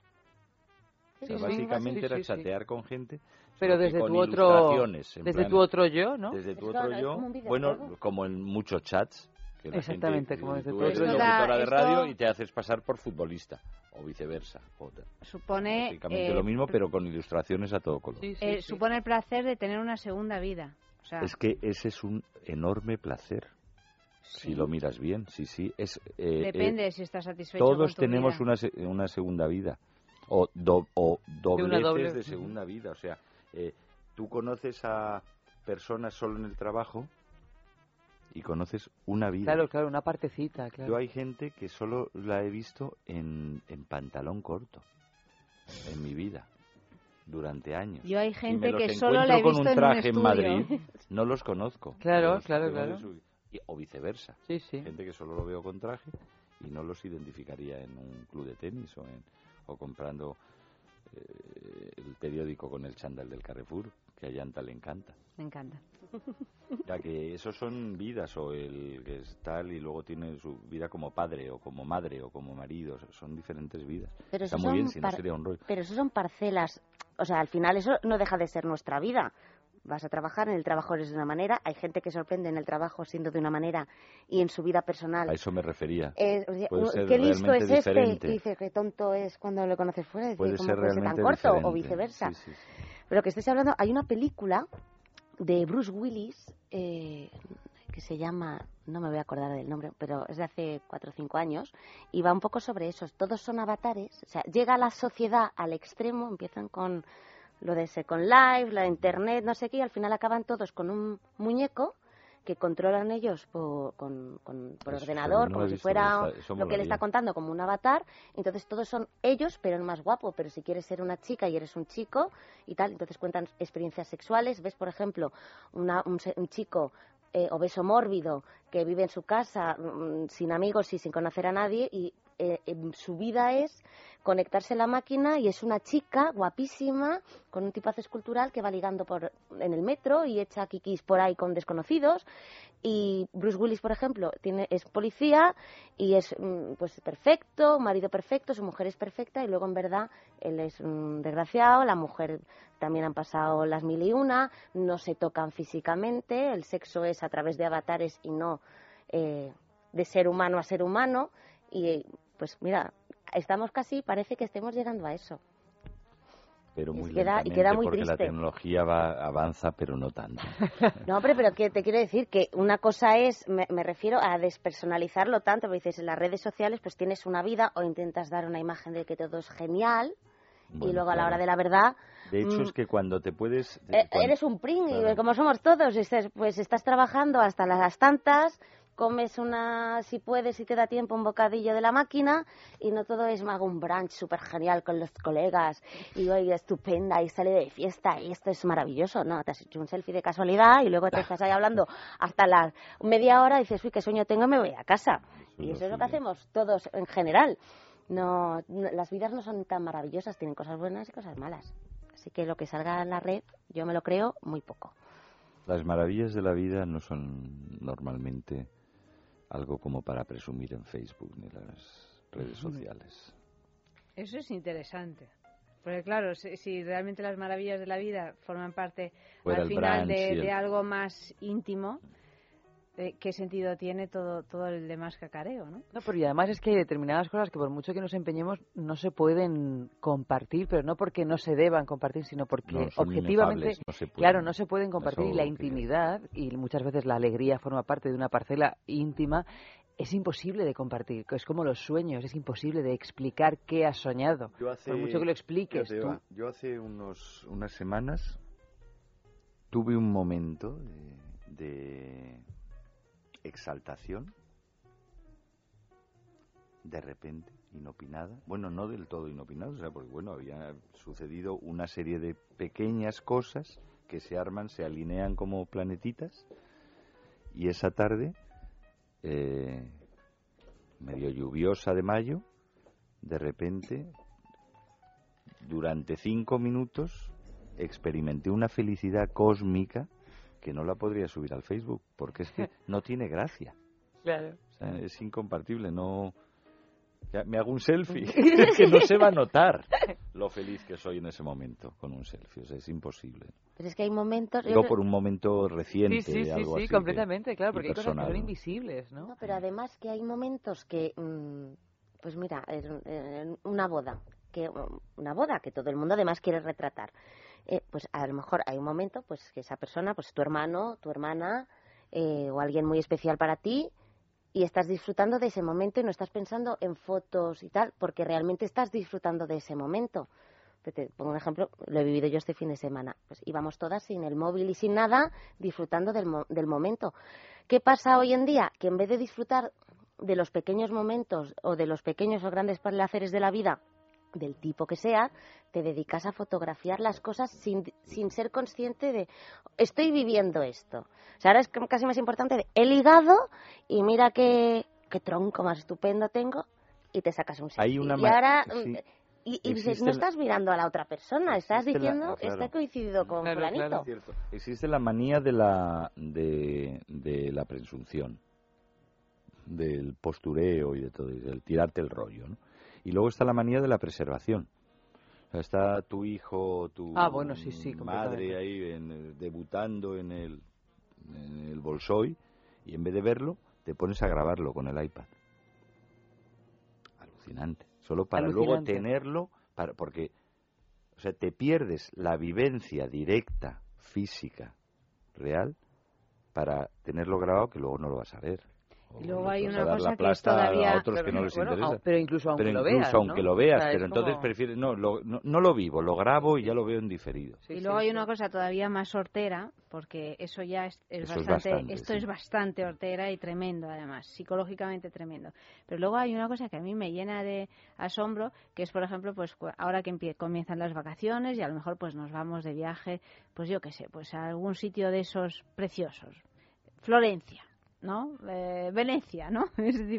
Y entonces las hordas de gentes haciendo fotos, ya ni siquiera con el móvil, sino con el iPad, que es todavía más ridículo, haciendo fotos no ya a tu novio, a tu mujer, a tu niño en Venecia, no, a, a la plaza de San Marcos. Que tú dices, pues cómprate una postal, si va a ser más bonita la foto. Y además la vas a... O sea, ¿qué sentido sí, tiene ahora mismo hacer fotografías a los monumentos cuando tienes en todas partes unas fotografías maravillosas que que, Que a las las que tienes retratan todo el acceso, ¿no? Y que y que retratan mejor lo que tú estás fotografiando. Así Te que- estás perdiendo una vez más verlo tranquilamente, sin hacer fotos y tal y cual, por acumular eh, una foto que jamás, nunca vas a hacer nada Yo con diría, padres y madres que nos estéis oyendo, o sea, dejad de hacer fotos de vuestros hijos en el escenario. Aprovechar para verlos y decirle a un amigo a quien vuestros hijos le importan bastante menos que vaya y haga de fotógrafo. No, no se lo digáis, no hace si falta, no, porque por lo no, general las fotos no, las hacen las bien, en el colegio. No, no, ¿cómo voy a decir? Pero no. o sea, tú Siempre vas- hay alguien que hace Hay, hay fotos. alguien que hace fotos, que las hagan otros, vosotros no lo perdáis, pero es, está bien, es legítimo tener fotos del acto. Pero si Pero- fotos del acto ya te los, los- la, organización organización. del acto Bueno, te, cuando te da haya las organización, padres, madres, ya lo tenéis claro. Y Pues si no, no, hay pues organización, No lo acaban de entenderlo, ¿eh? No Y luego, novios, novias, no dejaos de hacer fotos de, de vuestras parejas, a no ser que estén desnudas, porque luego eso es la foto tiene un, no Vale, sé, sí, tiene un recorrido Tiene un luego. recorrido, Tiene un sirve para recorrido. Pero el niño haciendo la primera comunión, pues mucho recorrido no tiene. Llevadlo en vuestros corazones. Música. Você, nós dois aqui nesse terraço à beira-mar. O sol já vai caindo e o seu olhar parece acompanhar a cor do mar.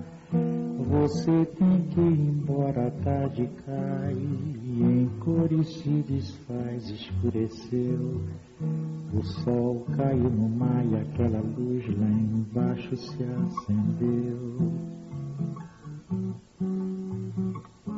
Eu, você, nós dois sozinhos nesse bar, meia luz e uma grande lua saiu do mar.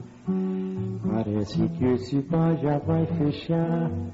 E há sempre uma canção para contar. Aquela velha história de um desejo que todas as canções têm para contar e veio aquele beijo. Eu, você, nós dois aqui nesse terraço à beira-mar. O sol já vai caindo e o seu olhar parece acompanhar a cor do mar.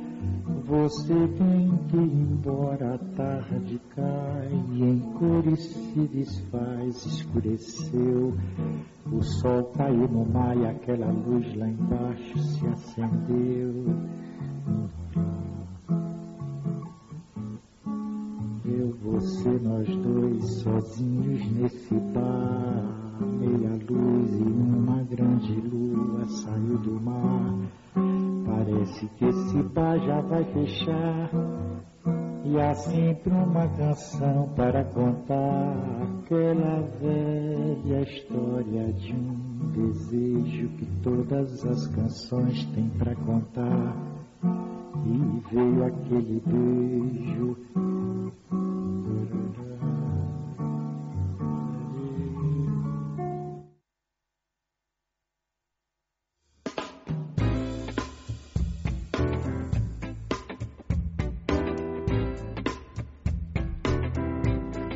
Furor en California por un lubricante con marihuana.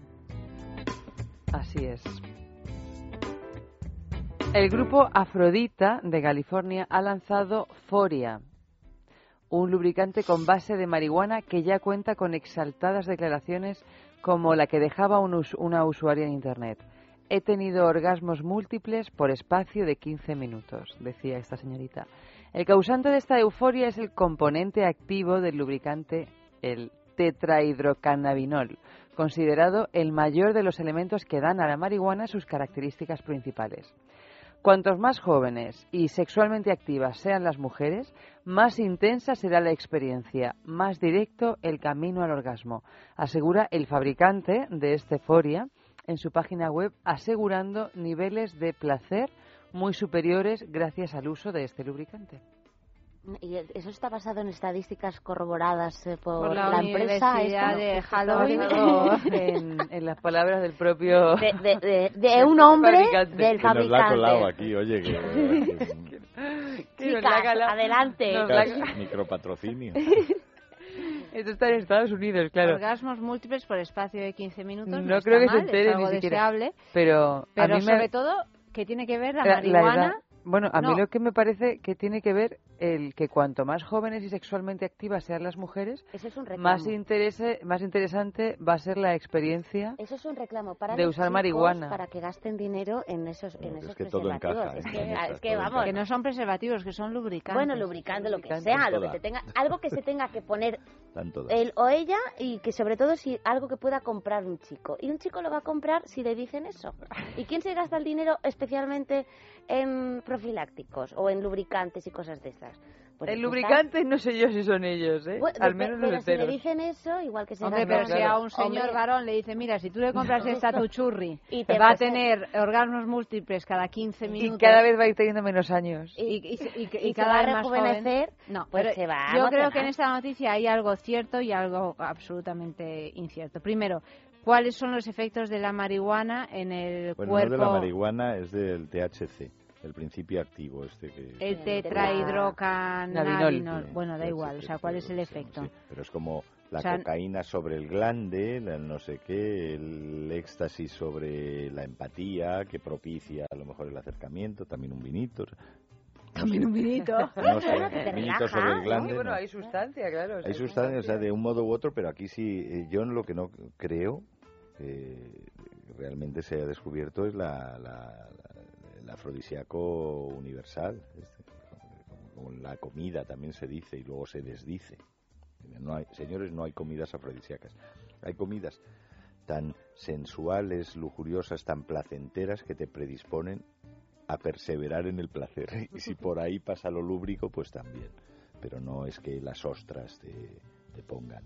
A no ser que seas ya una mujer, como dices, ella, que- con eh, en un- ju- juventud y una gran energía sexual, entonces ¿para qué necesitas eh, Claro, marihuana? entonces ya una ostra te va a valer bien. Claro, yo lo que quiero saber es si el THC de la marihuana eh, aplicado en ese ungüento convierte a una estrecha redomada en una especie de, Eh, en de un- urí.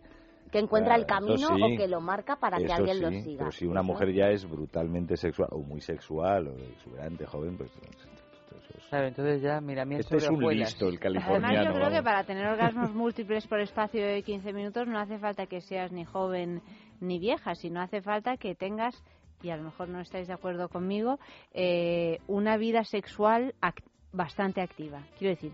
Un yo- entrenamiento, No, quieres decir. yo creo que más Sí, vida sexual, militar más, eh, sexual, más, más sexo tienes las- y las más bolas capacidad estas- tienes de, de, Claro, claro, un de tener orgasmo. El suelo pélvico os he oído algunas veces en otros programas cuando habláis de las bolas, de es- es la- el fortalecimiento del suelo Sí. pélvico Claro. ayuda al, or- A- a- al orgasmo orgasmo, sí, sí, sí. Y también Bueno, al masculino, de algún modo. sí, Claro, claro. Para las contracciones vaginales. Pero eso, Tienes más. Es un ejercicio que no es solo se- pa- eh, sexual, sino también para, Para, la salud, para la salud, la de- salud íntima de la mujer, sí, desde luego, pero es verdad que, Que es- ayuda a tener unas sensaciones sexuales más placenteras. Sí, pero tanto. para, a- para lo que está planteando ahí el amigo, ¿cómo era? El de, bueno, el californiano. Bueno, de- el amigo se llama el Grupo Afrodita. El grupo Afrodita, eh, que ya se ha más un nombre muy femenino. Em, primero, entrenamiento militar sexual, porque a mí no. ¿Qué quieres que te diga? O sea, para que sea cada 15 minutos prolongado, eh, eso me recuerda cuando. Una No, no, no que sea cada 15 minutos, sino que múltiples orgasmos en el espacio de 15, 15. minutos. Ah, bueno. O sea, que tienes ese- 15 minutos para recuperarte de un Lo que orgasmo. viene siendo un porro. Bueno, pues yo. Ah, Pensaba que ibas a decir un polvo y entonces Un me iba a reír polvo. mucho porque digo, en espacio de 15 minutos en un polvo, a lo mejor el polvo dura 7 minutos. Sí, o, a- o a- o algunos más y otros menos. Depende del momento, el cansancio y los efectos del porro si te has dormido. Es que, claro. Claro, es que, es que es que la marihuana- y al que le siente mal la marihuana. Pero claro, pero esto es como todas las drogas, que no es mismo el, no es el mismo efecto si la fumas que si la tomas de otra manera. Eso ni, ni en ti que en mí. Exactamente. Entonces, Pero en yo- ungüento no sabemos. Claro, en ungüento no sabemos. O Sí, sea, si te fumas un porro, los efectos son X. Si en lugar de fumarte un porro te aplicas marihuana, en, en este caso en la O vulva... te comes una magdalena de marihuana, también creo que es bastante... No, claro, claro, va cambiando en función de, la, de, de cómo lo, lo tomes. entonces eh, para que funcione correctamente tienes que ser muy joven, no tampoco pone margen de mm, margen de edad, pero se supone que tienes que ser muy joven, ¿no? Sí, bueno, usted dice que cuanto más jóvenes y sexualmente activas sean las mujeres, Pero porque joven solo por habla de sexualmente mujeres. activa. Claro. No Claro, yo supongo que este señor ya da por hecho que es sinónimo. Tú Es fíjate, que- ya empieza mal, ¿eh? Empieza es que mal. empieza Ya, mal. y- Para llamarse grupo Afrodita ya, ya va... se deja la mitad del mercado fuera, Fuera. de o la mitad o tres cuartas partes, porque Sin tener en cuenta las, las mujeres maduritas que a lo mejor pues y las también que tienen pueda- y una las que vida tengan sexual. acceso a comprar ese producto, no sabemos el, el, el, el coste. Pero luego fíjate que a lo mejor ocurra que se te duerma la zona. Como pasa ser, a veces con el tema de la un- marihuana. un- que te quedes así un poco... un anestético. Un anestésico, una claro, anestesia entonces- local y entonces claro, Claro. y tú Dios que mío. puedes tirar millas, ¿no? No, pues ahí nada. tú- Ahí, el que, el, Sírvete, será el otro el que esté bien, porque vamos, si eh, la, la otra persona, porque el que se le haya aplicado y te queda ahí Sí. muerto, dices, es que no, no sé qué me pasa, no lo sé. Claro, pero Yo estaba con ganas, pero mira, ahora no es por ti, te lo prometo. No me duele la cabeza, pero creo que, no sé. Ni no siento ni siento las padezco, hijo mío. Que manden unas muestras y hacemos Y habrá un... que hacer un estudio. un estudio habrá aquí, que mandarlo a la, al estudio de Es para siempre. Que lo investiguen también. ¿No? En Es para siempre haremos Haremos- una- eh, decidimos que en Es para siempre es donde vamos a hacer siempre. nuestros estudios Ah, muy bien. universitarios, Eva. Como pueden, como Porque ya pueden, es lo que nos queda. Pueden durar, estudios. pueden durar el tiempo que queramos. Y ¿no? lanzaremos nuestros resultados Lo que a más otros nos programas que recojan. Según la universidad de Es para siempre, aquello del lubricante de marihuana era era era 0,1. increíble. Vamos, se tiraron ahí sobre la mesa de redacción. Como dura tanto ese programa, pues venga a tener orgasmos. Da pie para muchas cosas. Es un poco como la bola de cristal, que ahí cabía todo. Es eh, como Second Life. Música. hung out to dry. What's up with that? It's over.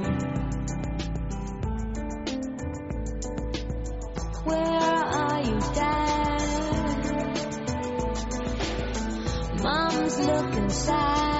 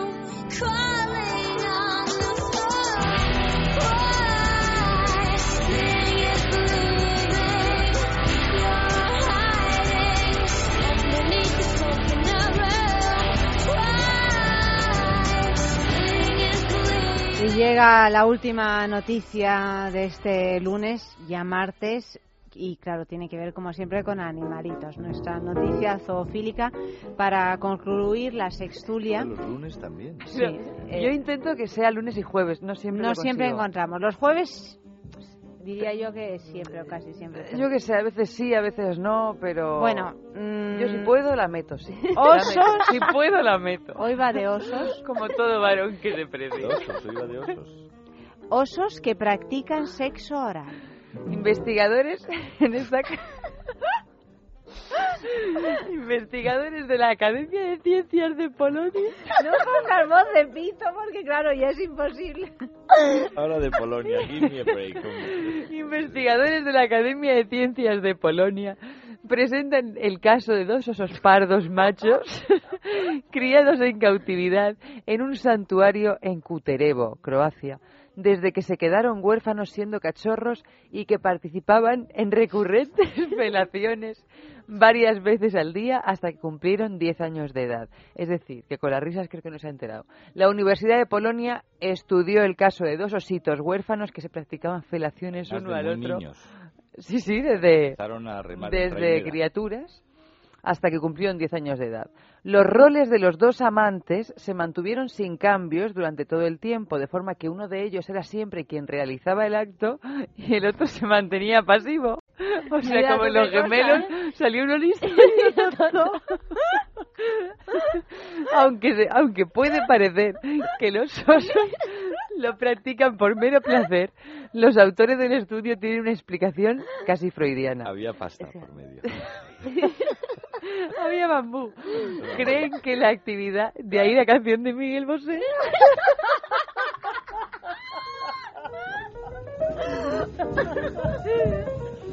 creen que la actividad se inició como resultado de la privación temprana, temprana del amamantamiento materno de los cachorros y persistió a través de la vida, posiblemente debido a que se mantuvo satisfactoria para ambos individuos. Yo supongo que para uno más que para, el otro. otro, porque vamos. eh, eh, a mí lo que me llama la atención es, has dicho que esto es de un estudio de la Universidad de Polonia. Ma- Y los osos estaban en Croacia. Y en Croacia es Eso, como ya es, ese eso no- ya es algo sorprendente. Es algo O sea, digno de ¿qué hace una universidad de Polonia investigando osos pardos en Croacia? Criados en el santuario de Kuterevo. Fíjate, si Por mucha revés, Unión Europea que seamos. Es que, si fueran los croatas estudiando a osos polacos, aún me lo creo. Pero, hombre, teniéndolos allí, siendo una cosa de tan importante estudio sociológico, Osuno, o como se le quiere llamar. que, que porque habían destetado pronto. A mí también me destetaron pronto y no me puse a hacer mamadas a un oso. Hombre, pues menos mal, hijo mío, porque si no habríamos tenido un Pero- problema. Imagínate mi Pero madre cómo se aquí- habría puesto. Yo creo que aquí hay algo que falla, porque si fuera el destete en realidad, o vale, probablemente uno fuera más tonto que el otro, pero... mm, A saber lo cuál de los dos, Cuál de ¿eh? los dos, claro, pero de, de inicio el destete sería los dos querer mamar. Claro, claro. eso no uno solo y el otro mm, a verlas venir. ¿sabes? Yo me dejo hacer. El otro Pues- probablemente sería alérgico a los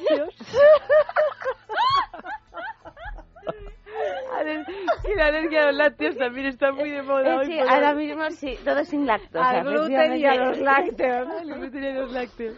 Pero luego, aparte, mm, yo creo que es más como un poco como los, los pingüinos, a lo mejor, ¿no? Que encuentras, es verdad, que encuentras tu pareja y estos estaban, pues debían estar los dos solos, abandonados y... Por no hablar del incesto que eso incesto, supone. Sí, esto ya lo he dejado de lado y lo he omitido porque he entendido Polacos que... con lo catolicorros que son, además. Analizando estos serán, estos serán subversivos.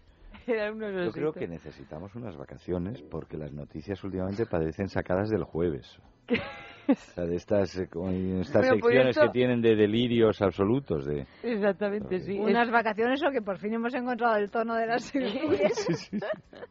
¿No? Puede Esta, ser. yo no me acuerdo si era de, la- de Science, no sé cómo, Science se llama la revista esta. Pues me parece que está salido de ahí. No sé si también tienen Es que sección, Science y el jueves tienen ahí. sección ¿no? de Ten humor. content. Eh, están ahí, ahí, ahí, ¿no? Ahí, Cre- sí. ¿Creéis? Bueno, señores, Oye, ¿y el jueves? Que lo se han ido un montón de... O sea, hablando del jueves, no, ¿De la eh, revista Se han ido un montón de dibujantes porque Ah, sí. la propia revista o el consejo editorial o la editora, la dueña, que es RBA, creo que es, Sí, eh, RBA. censuró una portada. O sea, no fueron los censores, ni la policía, ni la, la, pro- la propia editora censuró una portada sobre algo de la abdicación o tal. bueno, es que ellos ya tuvieron anteriormente, hace algunos años, una movida muy Sí, lo del gorda. príncipe, Pero del de príncipe con Leticia, ¿no? Que de hecho era un poco fuerte, ¿eh? La, Pero es que la no sé si habéis leído jueves. a veces o lo... que son más fuertes habitualmente. Dentro, la portada dentro no son. Claro, algunas son prácticamente brutales, ¿eh? Brutales, Sí, pero, pero- y metiéndose con Casarre, pero a, a saco. Sí, o sea, debe ser lo de que, esté en de, portada. eh, era ya que Bueno, el con caso es que los- parece ser que se han ido los o pa- parte de los más notables, de los dibujantes que han dicho, pues nos, nos largamos. Y además una cosa eran los príncipes y otra cosa son ya reyes, ¿eh? O sea que no sé. Eh, No, eso no sé si tendrá que ver, pero el caso es que a raíz de esto, yo vi un jueves de la semana de después de la... De la abdicación. Y ya sin los que se habían ido. Y ¿Y qué como tal? para que vuelvan, que vuelvan, bueno, yo no he visto un número más pasándose ya con los nuevos reyes, con Ah, la sí. casa... Bueno, pero a saco. Como diciendo, volved, si no era... No, No era nada, puede, no, no, sí no se puede. censuramos nada, y- más allá. O sea, lo que nos censuramos, pues el triple. Bueno, vale. Señores, nos hemos quedado sin tiempo de nuevo. Se acaba esta primera sextulia de la semana, pero el jueves habrá más sextulia. Vanessa, muchísimas gracias. Gracias a vosotras. Me alegro de que hayas recuperado el móvil y de poder tenerte aquí entre nosotros. Y Efe, muchísimas gracias. Buenas noches Buenas y hasta la semana que viene. Eva, buenas noches a ti Buenas también. noches. Estamos escuchando Bambú, no podíamos poner otra canción con Miguel Bosé. No, no, no estamos no? escuchando. Ah, no, ha puesto Amante Bandido a Mario porque hace lo que le da la gana. Pues nada. Pero se entiende. Y porque es mejor Se canción entiende. que, que Bambú. En cualquier caso, hay osos y está Miguel Bosé, que es un señor guapísimo. Y ya está, pues nada. Clea Ballesteros ha estado en producción, Amalio Varela ha realizado el programa y. Y nada más que nada más. A Mañana a las 12.40 eh, es sexo, aquí mismo, en el radio. Es que Miguelito me distrae. Vamos allá. La angustia de la separación. En Es para siempre esto no También. ocurriría. y yo. Sí, no dirás que no. No dirás que no. No dirás que no. Seré tu amante bandido, bandido. Corazón, corazón malherido. Seré tu amante cautivo, cautivo. Seré pasión privada, adorado enemigo. Huracán, huracán abatido, me perderé en un momento contigo por siempre. Yo seré un hombre por ti, renunciaré a ser lo que fui. Yo y tú, tú y yo, sin misterio, sin misterio, sin misterio. Seré tu amante bandido, bandido, corazón, corazón malherido. Seré tu amante cautivo, cautivo. Seré pasión privada, adorado enemigo. Huracán, huracán abatido, me perderé en un momento contigo. Por siempre seré tu héroe de amor.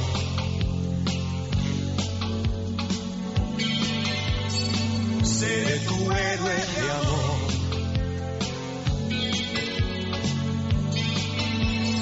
Seré tu héroe de amor.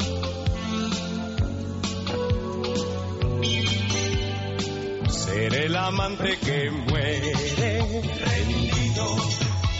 Corazón, corazón malherido. Seré tu amante bandido, bandido. Seré. Y en un oasis prohibido, prohibido. Por amor, por amor concebido.